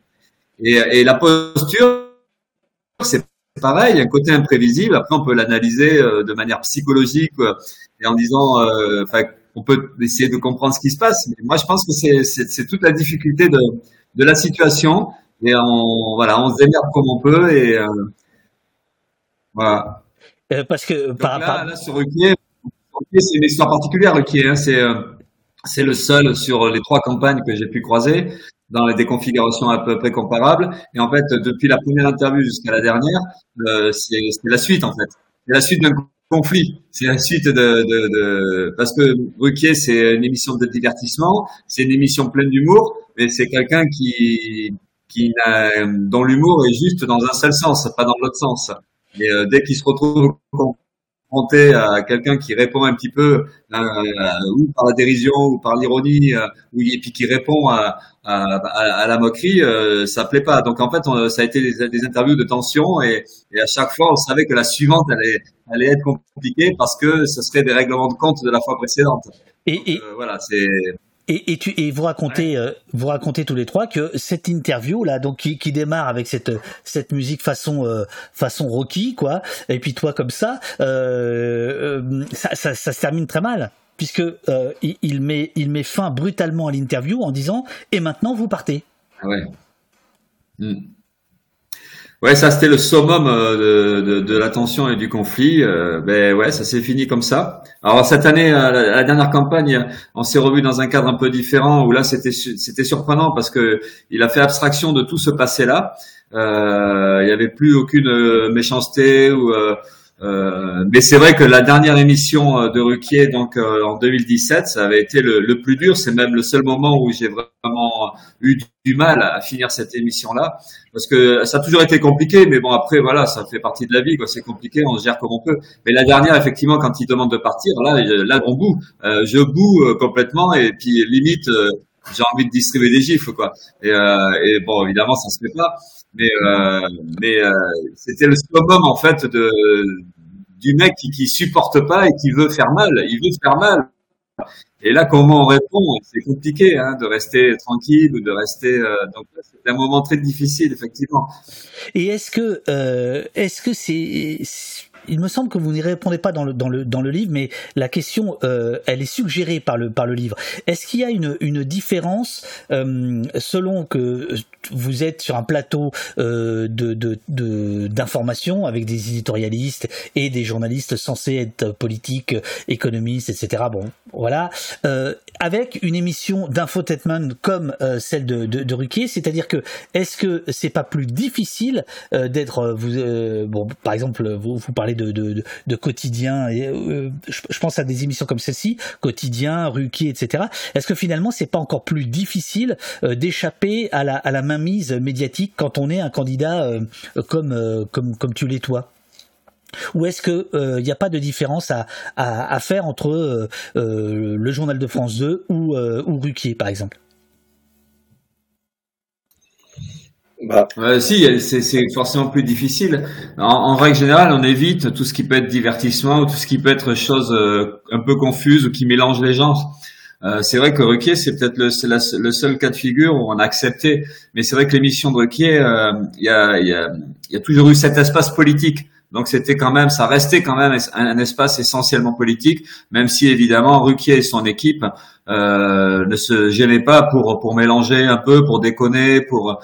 C'est vrai que c'est la, c'est pour nous en tout cas, c'est c'est c'est à la fois difficile et puis c'est pas du tout ce qu'on a envie de faire quoi. Euh, c'est pas qu'on n'est pas sympa, mais on n'a pas envie de rigoler à la télé en fait. On n'a pas envie de déconner, on n'a pas envie de, de, de faire comme si on était du, du, même milieu, du même monde. Et puis voilà, on n'a pas envie de, de s'amuser avec eux. Donc c'est un peu délicat, mais c'est vrai que c'était des espaces. Euh, après, c'est là où ça fait partie des choix. Et peut-être que c'est des choix qu'on a fait qui n'étaient pas les bons ou pas les meilleurs. C'est d'y aller. Peut-être que, mais comme il y a, c'est toujours pareil, il y a de l'audience. Euh, donc on, on, avait à chaque fois décidé euh, d'y aller. Mais euh, mais c'est vrai que c'est des c'est des moments euh, bah, pour nous qui sont plutôt désagréables en fait. Nous on préfère, à la limite, on préfère une interview de France 2 et une interview de, de TF1, même celle euh, que raconte Béa dans le bouquin, là, qui sont très très dures euh, sur la question de la violence policière. Euh, à la limite, on préfère ces interviews-là, même si elles sont carton, que des interviews où ça déconne un peu. Enfin voilà, nous ça nous intéresse pas. Et puis on a aussi sélectionné au fil des années des tas d'émissions comme les émissions de jeu où on n'allait pas du tout parce qu'en fait les émissions de jeu c'est aussi montrer que les candidats ou les, gens politiques euh, peuvent être des gens normaux et tout ça. On n'a pas envie de, de, de, participer à ça. Ou les, les, les, émissions où il y a des repas. Hein, vous savez, euh, euh, il, y a, il y, a, pas mal d'émissions comme ça où ah tiens on mange en même temps qu'on discute. Alors ça c'est des trucs hyper chiants. On n'a pas envie de faire et, et, et on n'y va plus. Hein. Bah nous on boit du café quand même. À part, oui, à part les, là où on boit le café quoi. Hein, là c'est juste le café, ça passe quoi. Euh, Julien, est-ce que, tu, confirmes euh, que c'est plus difficile, toi qui étais le, négociateur des, entretiens, des, interviews, est-ce que c'est plus difficile de discuter avec l'équipe de quotidien, celle de Ruquier, euh, celle de, quelle époque aujourd'hui? Il y a une question dans le chat de, Salva qui vous demande est-ce que vous iriez à quelle époque? Est-ce que c'est plus difficile que dans des, dans des, dans des médias, on va dire plus balisés? En termes de négo Mmh. Bah, disons, moi, c'est un peu ce que dit Philippe, mais c'est-à-dire, tu fais le 20h de TF1, c'est carré. Voilà, tu sais combien de temps tu vas parler, euh, tu sais qu'on va te poser des questions, tu vas y répondre. Bon, il y aura peut-être une, ou deux séquences euh, un peu nazes, euh, voilà. Euh, tu fais euh, telle interview d'une matinale, c'est carré, etc. Ruquier, tu sais jamais quoi. tu sais jamais ce qui peut se passer. donc il y a l'aspect négociation en amont. Et là, on l'a pas dit, mais l'extrait euh, qui, était montré là. Philippe, il a l'air un peu tendu euh, au départ. Euh, il est tout le temps un peu tendu, mais il faut savoir que en amont de cette émission, les choses avaient été très tendues. C'est-à-dire qu'en fait, ils avaient, voulu nous proposer un deal, que Philippe, il arrivait en même temps que Jean Lassalle sur le plateau, qu'ils allaient se partager le moment politique, etc. Et que si on acceptait ce deal-là, on aurait peut-être un peu plus de temps de parole. Sauf qu'on a refusé. Euh, donc du coup, il y a de l'attention en amont et ça explique en partie euh, la chute entre guillemets de l'interview parce que Philippe, il sait très bien que le temps de parole était en train d'être négocié en amont, euh, qu'on nous proposait plus de temps. Et à un moment, Ruquier dit c'est fini. Et Philippe, il dit mais non, mais c'est pas vrai en fait. Vous savez bien que j'ai eu encore la possibilité de parler. Voilà. Et donc, nous, on aime bien. Euh, tu vois, on était à l'heure ce matin, on était au carré, etc. On aime bien quand les trucs sont un peu carrés, quoi. Euh, parce que le problème, euh, tout ce qui devient entre guillemets de la, de la, de la pseudo euh, souplesse ou de la pseudo euh, improvisation ou de la pseudo spontanéité, euh, en général, ça se retourne contre toi parce qu'il y a personne n'est meilleur pour maîtriser la spontanéité que les gens qui sont tout le temps là sur les plateaux. Bien sûr. eux, ils se connaissent entre eux, ils ont l'habitude de fonctionner ensemble, ils peuvent se regarder, rigoler, etc. Toi, t'es un intrus. et des fois, en fait, euh, on l'écrit à un moment dans, dans, le bouquin. On dit nous, on refuse d'être invité à un dîner de cons en fait. Euh, parce que des fois, quand on te présente le dispositif, t'as vraiment l'impression que c'est Philippe Poutou, c'est pas Philippe Pichon, ne, ne, ne confondez pas, c'est ça? Voilà, c'est. Euh... Mais donc du coup, ouais. Euh, et comme il y a là été évoqué, euh, c'est un, autre exemple, mais de trucs qu'on a refusé récemment. C'est pignon, pignon. Hein, cette fois-ci euh, qu'on a refusé, c'est justement l'émission de Salamé là, quelle époque euh, et, et, où en fait on a été invité, ils ont invité Olivier pour une soirée où il y avait que des éditorialistes et ils voulaient qu'il y ait aussi Olivier Besancenot. Ouais. Euh, donc Olivier se serait retrouvé avec euh, Natacha Polony, Raphaël Enthoven, euh, Mathieu Boccoté, enfin que des gens qu'on adore quoi. Et lui était parmi neuf ou dix personnes comme ça à jouer aux éditorialistes. Et on a dit, bah en fait non. Nous, on est un parti politique. Euh, on n'est pas des gens qui viennent sur un plateau pour euh, participer à une ambiance ou à, ou à des discussions ou à du clash à la con. Euh, donc voilà, puis vu que je voyais dans le chat qu'il y avait une question sur Salamé, bah, on a refusé. Alors, il y a aussi euh, dans le chat euh, Mélanie Simon Franza qui travaille dans le dans le cinéma et qui fait un coucou à euh, Béatrice et Philippe Poutou euh, qui sont aussi dans le dans le cinéma si si, si j'ai bien compris. Alors justement Béatrice, Béatrice qui a pas beaucoup parlé. Euh, oui oui non mais t'imagines pas la charge mentale, il faut tout suivre en même temps. Enfin c'est l'enfer au poste. puis je fais la technique tout seul. Enfin bref. contrairement à ce qu'a dit Emile Cheval, si si Philippe Poutou est armé d'une tasse au poste, mais peut-être qu'il l'a rangée, mais il a commencé tout à avec ça. Voilà. Ah, alors, euh, qu'est-ce que je voulais dire? Merde, je ne sais plus. Si, si, si, si, si. Voilà. Après, on passe aux questions du chat. Le désarmement, la police et euh, la euh, garde à vue à LCI. Je crois, Béatrice, que c'est toi qui as pas mal assisté pour parler de ce de, de, de ce passage-là. Il y a il y a une dizaine de pages où on voit une totale incompréhension pour ne pas dire autre chose, des journalistes à l'endroit de euh, Philippe Poutou sur la question du désarmement de, de, de, la police. Euh, qu'est-ce, que, que, que ça dit euh, de, de votre relation aux médias? Et c'était déjà, c'était en, donc en 2017, c'était une des revendications du NPA de dire qu'il fallait qu'il y ait le, la police qui était en contact avec la population, donc euh, CRS, etc., tous ceux qui font le maintien de l'ordre, soit, soit désarmés. Donc, euh, euh, c'était déjà une discussion qui était un peu compliquée, et ça s'est euh, durci après le premier, après le deuxième débat. Le deuxième débat de 2017, il y a eu un attentat sur les Champs-Élysées et il y a un policier qui est mort. Et donc, on est arrivé sur la fin de la campagne. Euh, Philippe était invité le lendemain sur euh, LCI euh, avec Audrey Crespo-Mara. Et donc, on arrive le matin, donc déjà accueil pas hyper aimable, et il rentre sur le plateau. Et la première question, ça a été, donc, elle relate le fait qu'il y ait eu l'attentat de la veille. Et tout de suite, c'est, alors comme ça, vous voulez désarmer la police.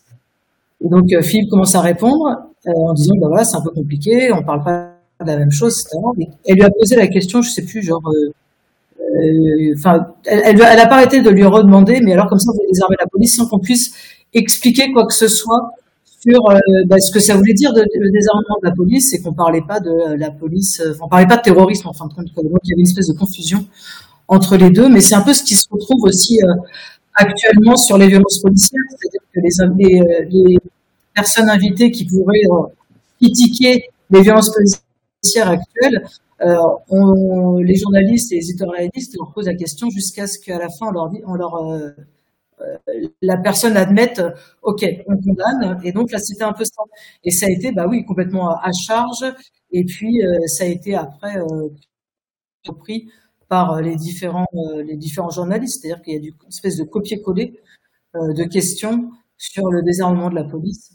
Et c'est là où on se rend compte que bah, n'y a pas d'espace médiatique pour développer des, idées un peu originales. C'est-à-dire qu'il faut avoir du temps pour pouvoir amener d'autres idées. C'est un peu le problème globalement de, de notre courant politique, c'est-à-dire qu'on n'a pas, euh, pas d'espace euh, suffisant pour pouvoir euh, euh, expliquer ce que ce que ça pourrait être une police euh, non armée en contact avec la population.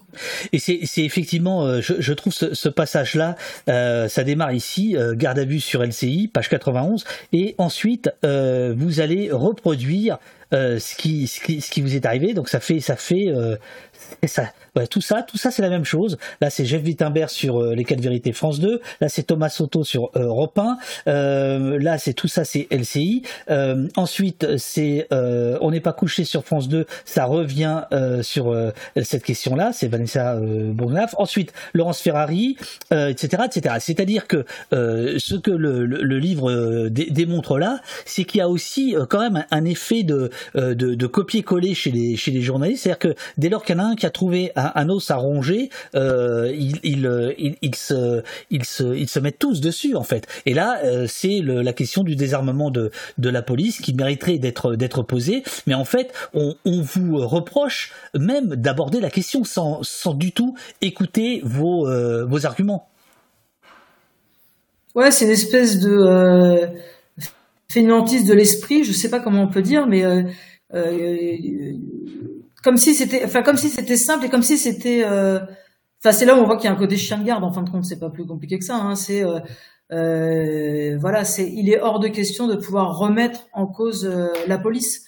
enfin, on sent que c'est quand même à chaque fois, mais c'est comme quand on dit taxer les riches.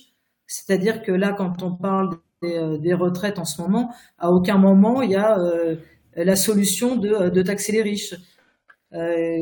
Que ce soit les, enfin voilà, n'importe quel journaliste, euh, bah oui, comment on peut faire C'est pas facile, il faut augmenter les impôts, etc. Et non, ben nous on dit voilà, il faut euh, récupérer l'argent là où il est.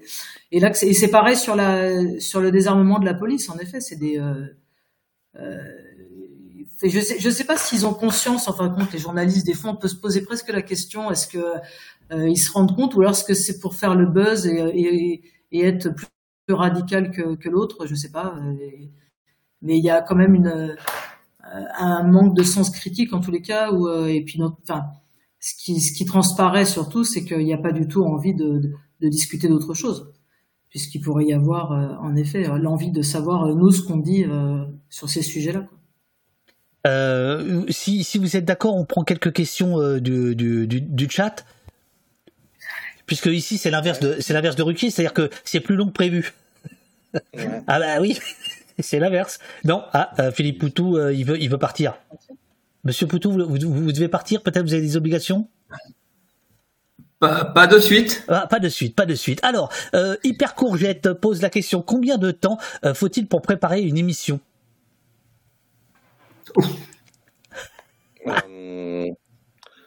Bah, bah, en fait, on fait pas forcément. Enfin, ça dépend des émissions, quoi. C'est-à-dire une interview de 10 minutes sur LCI ou un truc comme ça.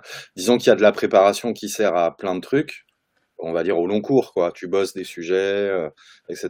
Et après, t'enchaînes des interviews. Voilà, tu, te, rôdes. Euh, après, euh, un, un, un, 20 heures de TF1 ou, ou un grand débat qui est pas vraiment un débat sur France 2, on va prendre un peu plus de temps, effectivement, collectivement.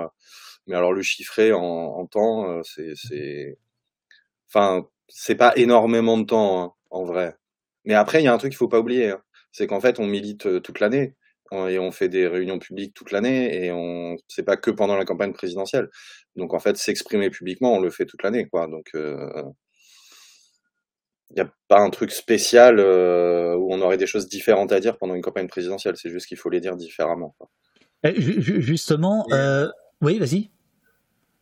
Oui, c'est. Euh, J'ajoute à ça que en fait, euh, des fois, on n'a même pas besoin de préparer parce qu'une interview qui suit une autre interview, même sur une autre chaîne, ça va être la même.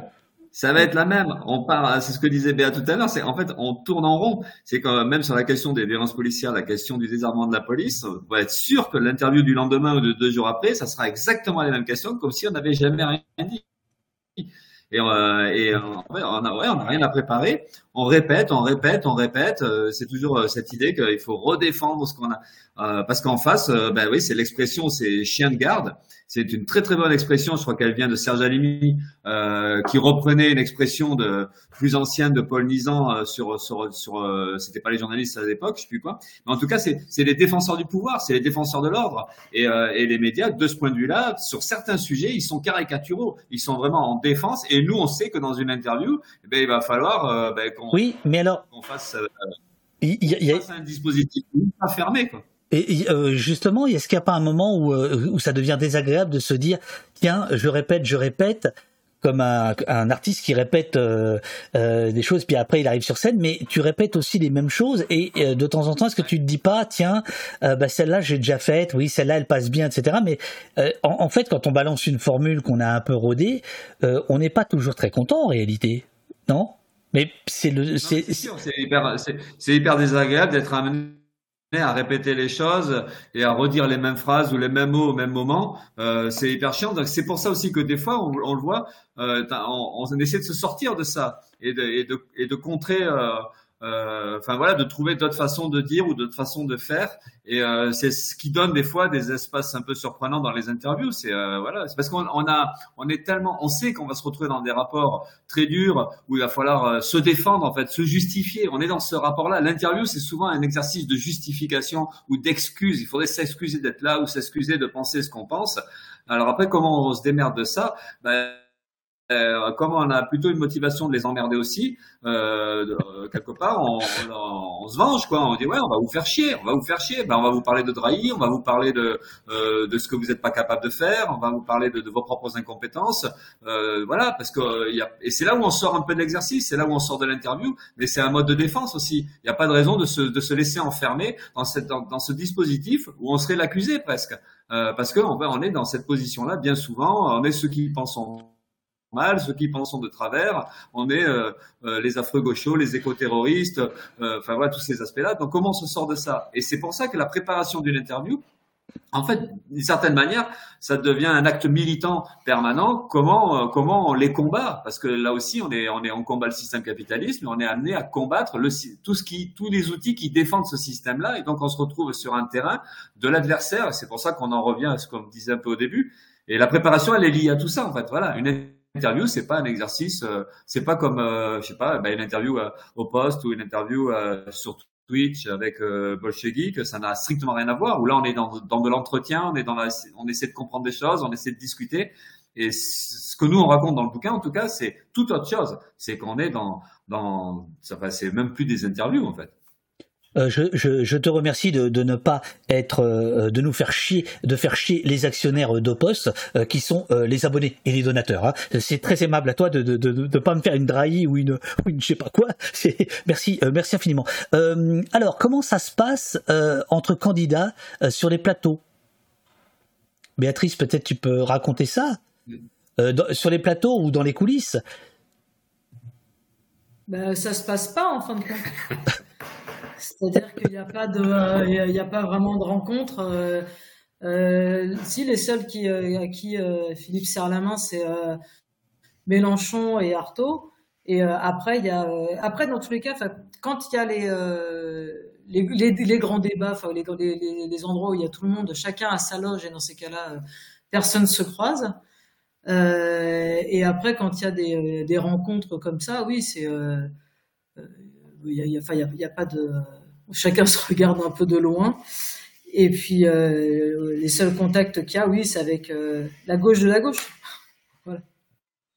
Le, truc qui est pratique physiquement, c'est euh, ne pas serrer la main à tout ce qui est à droite et à l'extrême droite. et là, ça crée une sorte de délimitation qui est assez confortable par la suite. C'est qu'en fait, on vient pas trop nous emmerder, on vient pas trop chercher à parler avec nous, et euh, ça, c'est, on, on, se blinde un peu, et ça, c'est très très important. Donc, dans, dans, dans, le livre, vous racontez que euh, tu refuses même de faire la photo officielle euh, de, de, des émissions avec tous les candidats. Ouais. Et, et ça, et ça c'est pas sympa. C'est pas sympa, et, euh, et ça calme, ça les calme tous. Et moi, je trouve que c'est confortable. Une fois qu'on a mis ça en place, euh, c'est comme si on se mettait une petite enveloppe autour et puis on expliquait aux autres, ben non, tu t'approches pas. Et ça marche, hein, ça marche bien. Et après, on a la paix. Donc, ce que disait Béa, les seules relations qu'on a, ben, c'est ce qui est à gauche, enfin à gauche entre guillemets. Des fois, c'est pas forcément très à gauche, mais bon, voilà. Et, euh, et c'est vrai que ben, on, se serre la main, on, peut échanger un petit peu, mais ça reste, ça reste juste euh, de ce côté-là de l'échiquier politique. Euh, toi, Julien, est-ce que pendant une émission, euh, tu, tu, discutes avec ceux avec qui tu as euh, négocié, correspondu euh, ardemment euh, les jours qui précèdent, ou, ou non, tu es sur autre chose, t'as pas le temps d'être d'être en coulisses? Si, si, ça peut ça peut arriver. Moi, j'accompagne aussi souvent Philippe sur les sur les médias, donc ça peut arriver effectivement de voir voilà, ces gens, euh, préparateurs, préparatrices, euh, programmateurs, programmatrices, etc., d'échanger un peu, euh, des techniciens et autres. mais c'est vrai qu'après, on, pour revenir à la question précédente, on, on évite de, de, de, croiser les, les, équipes des autres candidats. Euh, voilà, moi là, j'ai des souvenirs de justement l'émission de France 2 où on a tout fait pour ne pas se retrouver dans le couloir en même temps que Zemmour et ses amis. Euh, parce que ça aurait pu se produire. Ils étaient dans la loge juste à côté de nous, euh, ils passaient juste après Philippe, euh, et donc il y avait un risque qu'on se croise. Euh, voilà, et nous on veut pas se croiser avec ce genre de ce genre de personnes. Et là je le dis parce qu'il l'a pas dit, mais Philippe euh, cette année sur France 2, il a quand même un, il a mis un vent à Valérie Pécresse, qui a voulu faire un check au moment où ils se sont croisés en entrée-sortie de plateau, et bah, elle a pas eu son check, quoi. ce qui a fait beaucoup rire les techniciens d'ailleurs. Euh, je, je, vais mettre euh, Philippe euh, en, en, grand. Comment on évite un check de Valérie Pécresse? C'est quoi le geste barrière? Comment tu peux le faire là? Tu peux le reproduire? C'est une cascade. Hein, ne réalisez pas ça chez vous. Alors, imagine, je suis Valérie Pécresse. Ah, attends, attends, je attends, attends. En plus, je t'ai coupé. Attends, je te mets le son. Alors voilà. elle, fait, elle fait comme ça. Elle fait comme ça, ouais. Check, ouais, pardon. C'est un peu délicat, mais bon là. Et puis, euh, et elle attend que moi j'arrive à faire la même chose. Et puis, euh, ben, je lui fais, ben non, voilà, tout simplement. Mais c'est de la même manière, c'était c'est des bons moments. Il y a d'autres campagnes où c'était Francisco Morizet Christian Jacob euh, qui tendent la main euh, quand ils arrivent. Où moi, je suis déjà installé sur le plateau. En général, je suis le premier installé sur le plateau. Et, et ils tendent la main et, c'est vraiment un sacré plaisir de, dire, ben non, on est, nous, on, non, on est allergique à la droite et à l'extrême droite. On serre pas la main, pas de contact physique. Et là, c'est des vents euh, qui les vexent, hein, ça les vexe, mais après ils le font pas deux fois. Hein, ils ont compris une fois, et c'est pour ça que je disais tout à l'heure. Après, on a la paix. On est, on a la réputation de celui ou de celle qui ne serre pas la main, qui ne dit limite pas bonjour. Et, euh, et après, ça, ça nous permet d'avoir une sorte de, de, un truc un peu confortable, quoi. Euh, on limite en tout cas les contacts qu'on n'a pas envie d'avoir, et c'est très bien. Un geste barricade, dit euh, Émile Cheval dans le chat. Et par contre, il y a quelqu'un qui, se demande si je me suis pas trompé. Est-ce que euh, Valérie Pécresse, c'était pas un chèque qu'elle voulait, mais un chèque ah ouais, ouais. non c'était un chèque. Ouais. Euh, J'ai essayé de faire mon requis, c'est pas facile. c'est pas facile. C'est pas facile. Bon, euh, encore deux petites questions et après euh, je, je, je, je, vous libère. Existe-t-il des journalistes de gauche dans les grands médias? En avez-vous rencontré? Vous n'êtes pas obligé de donner leur nom si vous voulez qu'ils gardent leur leur, leur, leur, leur emploi. Mais est-ce que il y a euh, des journalistes euh, dans les grands médias, dans les médias mainstream, dans, dans les grands médias, ceux dont vous parlez dans le dans le bouquin, qui pourrait, euh, qui pourrait voter Poutou, par exemple Ou ça, c'est pas possible On n'a pas rencontré. Ouais, on les a pas forcément rencontrés. Euh... Non, mais disons que derrière la question, il y a quand même quelque chose. C'est, moi, je pense oui, il y a des journalistes de gauche. Euh, il y a des journalistes de gauche, y compris qui peuvent être euh, pas forcément euh, non exposés. Euh, après, le problème, c'est euh, les dispositifs desquels euh, eux-mêmes peuvent se retrouver euh, à la fois garants et, et animateurs. voilà, et il y a un truc qu'il faut quand même avoir à l'esprit, c'est que comment dire, si tu veux rester à l'antenne, si tu veux continuer d'être un journaliste visible, etc., il faut accepter un certain nombre de choses. Euh, il faut accepter un certain nombre de choses euh, et entre le compromis et la compromission, euh, la frontière elle est jamais évidente quoi. Donc ça se trouve il y a il y a peut-être des journalistes là parmi ceux même qu'on cite dans le dans le dans le bouquin qui se pensent sincèrement de gauche mais qui dans leur façon de faire du journalisme et dans leur façon d'animer des dispositifs médiatiques, fondamentalement participent à la reproduction de l'ordre dominant. Et on, on, on, le cite dans le bouquin, donc je vais le, le citer là. C'est Michel Naudy, qui était un journaliste de gauche, euh, voilà, Michel Naudy, qui était notamment sur, sur France 3, qui avait eu cette phrase, c'est dans le documentaire Les Nouveaux Chiens de Garde, il dit Il n'y a pas d'alternative, le système médiatique jette, rejette tout ce qu'il ne peut pas récupérer, vous ne restez jamais à l'antenne impunément. Euh, et en fait, je trouve que ça résume bien la chose, c'est-à-dire, soit tu acceptes beaucoup euh, et tu es intégré dans les dispositifs, soit tu les refuses, et dans ces cas-là, petit à petit, tu disparais. Quoi. Je prends une dernière question qui est, qui est très politique. Ah, Vas-y. Ouais, poser une question sur y a-t-il ou est-ce que, enfin, y a-t-il des journalistes de gauche ou est-ce que nous on pense que sans citer les noms? Moi, j'ai réfléchissé là et je, il me semble que ça m'est arrivé une seule fois. Euh, de toutes les poignées de main que j'ai eues avec les journalistes, que ce soit les chaînes publiques ou privées, il me semble que ça arrivé une seule fois où j'ai senti euh, un peu de reconnaissance et du respect. Euh, donc, a une journaliste euh, de la France Télévisions où c'est arrivé, où je pense qu'il doit y avoir un petit peu de sympathie politique, mais sinon, après, on le sent pas. Et droite-gauche, ça, ça, se confond quand même.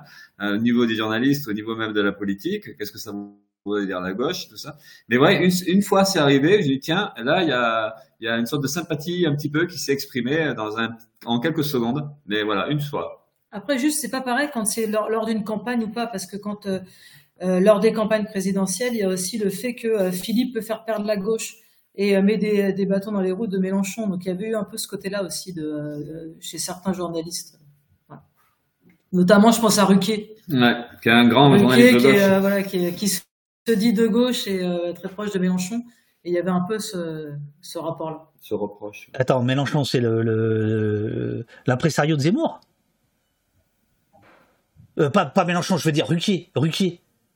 Ruquier, c'est. Ah, oui, ah, oui, oui, non, non, excusez-moi, non, non, non, parce que comme tu parlais de Mélenchon, non, non, non, Ruquier, Ruquier. Ouais. C'est quand même difficile de se dire de gauche quand on a passé euh, des années à. Il se revendique de gauche, ouais. Et il va faire la leçon aux autres candidats de gauche qui seraient trop à gauche. Enfin voilà, bon, c'est vrai. Il, il, alors bon, il, il, il dit aujourd'hui qu'il, qu'il, il le regrette, mais enfin qu'importe. Je, je voudrais terminer par une question très NPA euh, qui vous est posée par Daniel Antoine. Euh, qui euh, rejoint peut-être finalement votre préoccupation euh, centrale du, du, du, du, du bouquin. Pensez-vous que vos idées euh, sont écoutées donc à travers euh, les médias, je, je, rajoute ça puisque c'est l'objet du livre et de l'émission d'aujourd'hui. Pensez-vous que vos idées, vos idées sont écoutées par la classe ouvrière dépolitisée? Vous avez deux heures. Très bonne question. Euh, je veux bien te dire un, un truc. Euh, on est, on est d'accord, c'est l'enjeu de votre travail. On est d'accord. C'est notre enjeu, c'est de nous adresser à, aux opprimés, aux exploités, euh, à la grande majorité de la population, euh, voilà. Euh, mais en fait, il y, a un, il, y a, il y a deux niveaux, c'est-à-dire qu'il y a nos idées et il y a le fait de se sentir représenté. Euh, et ça, c'est hyper important pour nous. Je, pour commencer par le deuxième, le fait de se sentir représenté, ça veut dire le fait de voir euh, dans le dispositif bien huilé euh, des débats, des grands médias, etc., d'entendre une autre parole, de voir euh, quelqu'un qui qui bah, qui est issu de la classe quoi euh, et euh, qui joue pas le jeu qu'on veut lui imposer qui se bulle les plateaux qui se bulle les autres candidats comme en 2017 et ça c'est quelque chose on peut le mesurer qu'il y a plein de gens qui nous disent ça fait du bien quoi. Ça fait du bien ça fait du bien de se de voir des gens qui parlent comme nous ça fait du bien d'entendre des trucs qu'on n'entend jamais et ça en fait tu le mesures après, après des passages médias où euh, dans la rue, les gens ils vont venir te voir, ils vont dire euh, merci pour ce que vous avez dit, pour ce que vous avez fait, euh, etc. Et ça, on peut le sentir. Après, sur les idées elles-mêmes, sur le contenu, sur les propositions programmatiques et tout, c'est beaucoup plus difficile parce que les temps, les temps d'exposition médiatique sont quand même très réduits. Il y a ce qu'on disait que c'est hyper dur de faire entendre quelque chose qui sort du, du, périmètre du débat autorisé, parce que c'est ça quand même aussi les plateaux télé. c'est t'as le, as le périmètre des opinions autorisées et toi si tu en aimais une autre, euh, on veut te remettre dans le périmètre ou on veut t'exclure euh, du, truc. Euh, donc c'est pas évident. de, réussir à faire passer des idées.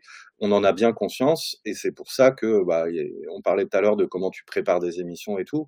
Nous, ce qu'on se dit, c'est que si on arrive à faire passer un ou deux trucs, c'est bien. Euh, sur telle ou telle revendication, sur telle ou telle chose. Euh, par exemple, à, un moment, on essayait de faire passer au maximum le truc de, de socialiser euh, l'industrie pharmaceutique, par exemple. De dire, voilà, ça, ça doit être retiré des mains, des mains du privé. Euh, et on peut avoir effectivement un, un écho, mais pour finir, il y a les médias, il y a les passages médias, et puis il y a ce qu'on fait le reste, le reste du temps, quoi. C'est-à-dire euh, faire les meetings, faire les marchés, être dans les manifs, euh, ce genre de trucs. On sait que c'est pas à la même échelle qu'on s'adresse qu'on s'adresse aux, gens, mais disons qu'il y a une combinaison des deux, quoi. Donc on se fait pas d'illusions sur le fait que euh, un passage dans un 20 heures, on va convaincre 3 millions de personnes que ce qu'on dit est juste. mais par contre, on sait qu'on sème des, graines aussi, quoi, par moment. Béatrice et Philippe, sur la question de rapprochez-vous, c'est la fin de l'émission. Hein. On va envoyer le, pas pas de l'émission, mais, de notre entretien. Donc euh, il faut être solennel. Est-ce que vous pensez que à travers les grands médias, il y a moyen de toucher une classe ouvrière que l'on dit dépolitisée pour le dire autrement peut-être? Est-ce que c'est ça l'enjeu? Je je sais pas s'il y a moyen ce qu'on disait, c'est que comme l'espace n'est pas assez grand pour vraiment développer les idées, après c'est une petite euh, voix pour dire en tous les cas qu'il euh, y a possibilité d'entendre euh, autre chose et, et de pas subir. C'est plus ce, rapport-là. Et d'ailleurs, ce qui quand Philippe est,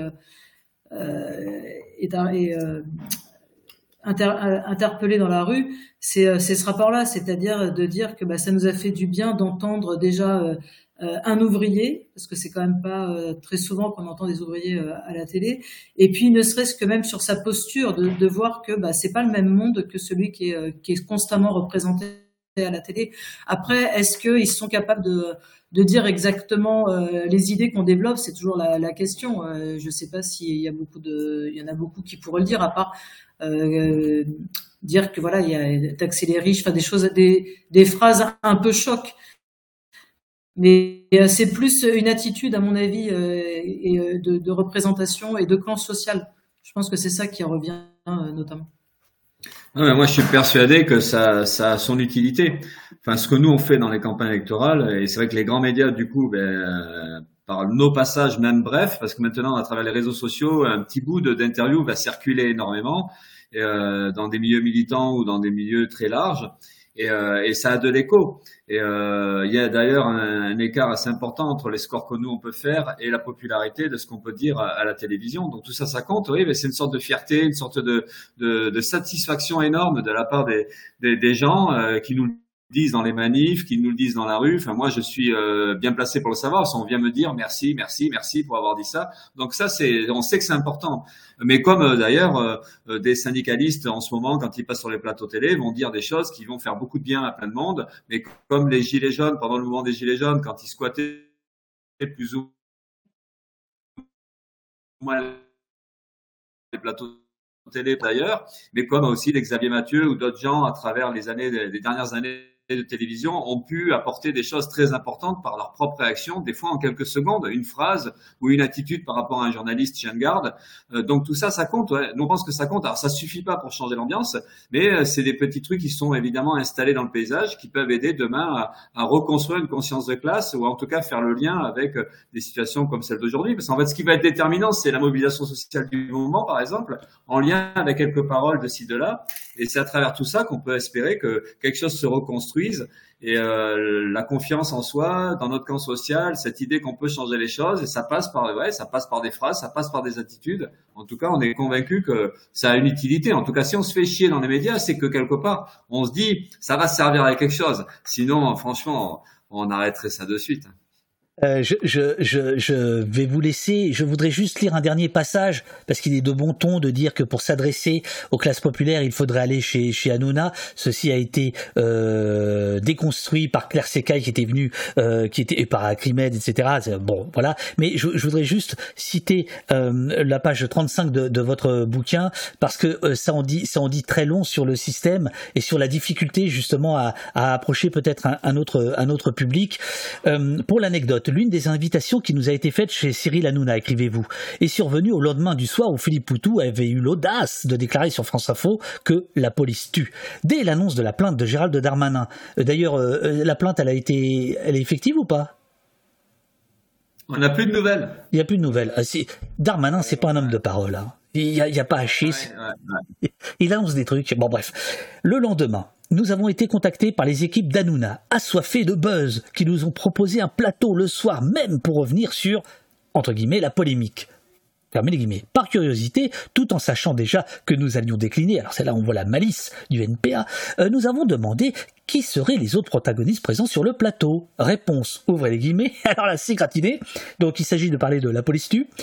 Alors, sur notre plateau, nos chroniqueurs, un ou deux syndicalistes policiers, une femme membre d'une association de veuves de policiers tués en service et peut-être un collectif de victimes de violences policières. Un exemple parmi d'autres de ce que Bourdieu, écrivez-vous, décrivait comme un débat démocratique conçu sur le modèle du combat de catch, invitation refusée et plutôt deux fois qu'une.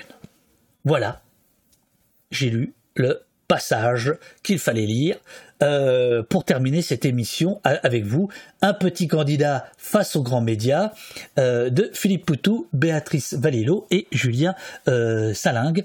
Est-ce que vous voulez ajouter quelque chose pendant que le chat vous remercie? Qu'on n'a pas eu beaucoup d'espace pour euh, faire la diffusion du film, du bouquin dans, le, dans les médias. Ah, c'était une question de Mélanie Simon Franza, toujours à l'affût. Euh, le, mais, mais, Libertalia, ils sont pas bons en termes de, de, de presse, c'est ça? Ou c'est la presse qui est pas bonne avec ouais, Libertalia? Donc c'est pas ceux qui sont le plus invités non plus, quoi. ah. On aurait dû choisir un autre éditeur, en fait. On, on, peut, soupçonner, on, on, peut quand même soupçonner qu'un un certain nombre de, de, de médias n'ont pas envie de faire de la publicité à ce livre, euh, y compris des médias de presse écrite, même s'ils sont épargnés dans, dans le bouquin parce que quand même il y a, y a, un écosystème quoi. Euh, et donc ce qu'on raconte là, c'est pas certain que une partie des hiérarchies éditoriales des, des, des médias de presse écrite euh, l'apprécie non plus. Oui, je, je, je, je, je pense. On remercie euh... les quelques médias qui nous invitent, dont bien sûr au poste, sur lequel on ne balancera pas du coup. Très bien. Euh, vous voulez rajouter quelque chose à Bordeaux? Ouais, quand on fait un bouquin comme ça, c'est toujours pareil, on ne sait pas si c'est bien fait, si c'est utile, si ça va être efficace. Ben, on espère quand même tout modestement que, ce, que ça devienne un petit outil de, qui, qui aide à discuter de ces choses-là. Voilà. Donc après, euh, on peut toujours reprocher évidemment aux médias de pas en parler, mais peut-être qu'ils ont raison de pas en parler. Peut-être que c'est pas terrible. Euh, Au-delà de la critique qu'on fait de. Ah, fishing for compliment. C'est insupportable, Monsieur Poutou. Maintenant, vous partez. Je fais mon ruquier. Maintenant, vous partez. C'est quoi ça Le mec, tu l'invites pendant deux heures, et à la fin, il te dit aux, aux 1200 personnes qui sont là, non, mais j'ai fait de la merde, euh, oubliez mon bouquin, ça sert à... Mais, mais monsieur Poutou, mais qu'est-ce que c'est que ça Donc voilà, on espère quand même que ça sera un outil utile euh, dans les milieux militants et au-delà pour euh, au-delà au-delà de même des anecdotes que ça puisse aider à, à, à comprendre ce qui se passe quoi. Euh, bah, euh, ça, ne fait aucun doute. Euh, le, chat est en train de vous remercier. Euh, Béatrice, à toi le, dernier mot, si tu le, veux. Mais qu'on est qu'au début d'une grande réflexion et qu'il va falloir que que l'extrême gauche, en tous les cas, et la gauche se posent des questions sur comment se réapproprier les médias et ne plus être pas victime, mais on est toujours un peu en train de courir après. Donc, ce serait intéressant aussi de, de créer ses propres médias, mais avec une grande, une grande audience c'est pas par rapport à c'est pas par rapport au poste, hein, mais euh, de faire en sorte qu'on puisse contrebalancer euh, les médias euh, mainstream. Non, je, je, je, pense que de, de ce point de vue-là, le, le, votre livre remplit vraiment son rôle. Euh, pour ceux qui ne connaissent pas, et c'est la plupart euh, des gens, euh, comment comment ça se négocie, comment ça se travaille, ce genre de rendez-vous, ce genre de d'interview, ça, ça, voilà, il y a tout un tas de, c'est des anecdotes, mais qui sont qui sont absolument parlantes sur les us et coutumes de ce monde médiatique mainstream. Donc merci à vous. Et comme le dit le chat, Monsieur Poutou, soyez rassurés, c'est très bien bien écrit.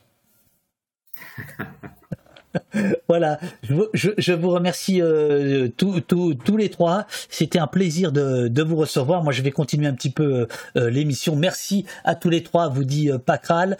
Euh, non, il y a, y a, oui, non, il n'y a pas le temps pour une dernière question. Est-ce que c'est pareil pour la presse écrite, les leçons? C'est presque pire. vous lirez sur la presse écrite, il y a quelques lignes, mais en fait, si j'ai bien compris, Philippe Poutou et son orchestre sont parfois étonnés de comment sont retranscrites les interviews à l'écrit. Hein, on est d'accord hmm. Tout à fait. Hein, c'est page 105. Vous voulez dire un mot ou c'est terminé c'est pas chance 5, je l'ai lu. Euh, nous constatons en outre la plupart du temps le même manque de rigueur dans les interviews, le même manque d'imagination dans les questions. Euh, on a parfois, euh, on a même parfois l'impression que la presse écrite, écrivez-vous page 105, prend plus de liberté avec nos réponses car elles ne sont pas enregistrées, contrairement à la télévision ou à la radio. Ouais, c'est l'inconvénient de la presse écrite, effectivement, c'est que même les interviews, euh, quand elles sont présentées comme des interviews, en fait, ils les font pas relire à l'avance et ils se permettent de, de, de, mettre du jeu là où on a mis du nous. Ils se permettent même à changer des mots. Ils retranscrivent ou en tout cas ils, ils, font comme si, d'après ce qu'ils ont compris. Et c'est vrai que c'est très problématique euh, les phrases qui sortent dans la presse écrite. Bon voilà. Donc en fait c'est pas mieux, hein. c'est pas mieux, c'est ni mieux ni moins bien. C'est ça ressemble à la même absence de rigueur et euh, au même à la même fonction de, de, de, chien de garde en fait. Bubule si... l'anticapitaliste euh, et on peut s'abonner. Très bien, très bien. Euh, Bubule 658 dit tiens, je vais aller faire un petit tour à la Brèche où je suis si bien accueilli. La librairie La Brèche, c'est connu de vos services? Très connu même Très euh, de nos services. Favorablement. 27 rue, 27 rue Taine dans le 12e arrondissement. Métro Doménil, une excellente librairie qu'on vous recommande. ok. Alors, bonne, bonne journée à vous. J'espère que vous êtes, euh, vous avez pu vous exprimer comme vous le souhaitiez et qu'on a fait de l'anti, euh, de l'anti manuel, euh, comme, comme c'est, comme c'est dit en, creux dans le, dans, dans votre livre. Eh ben, merci pour l'invitation. Merci à vous. Merci à vous trois. Merci beaucoup. À bientôt. À bientôt. À bientôt.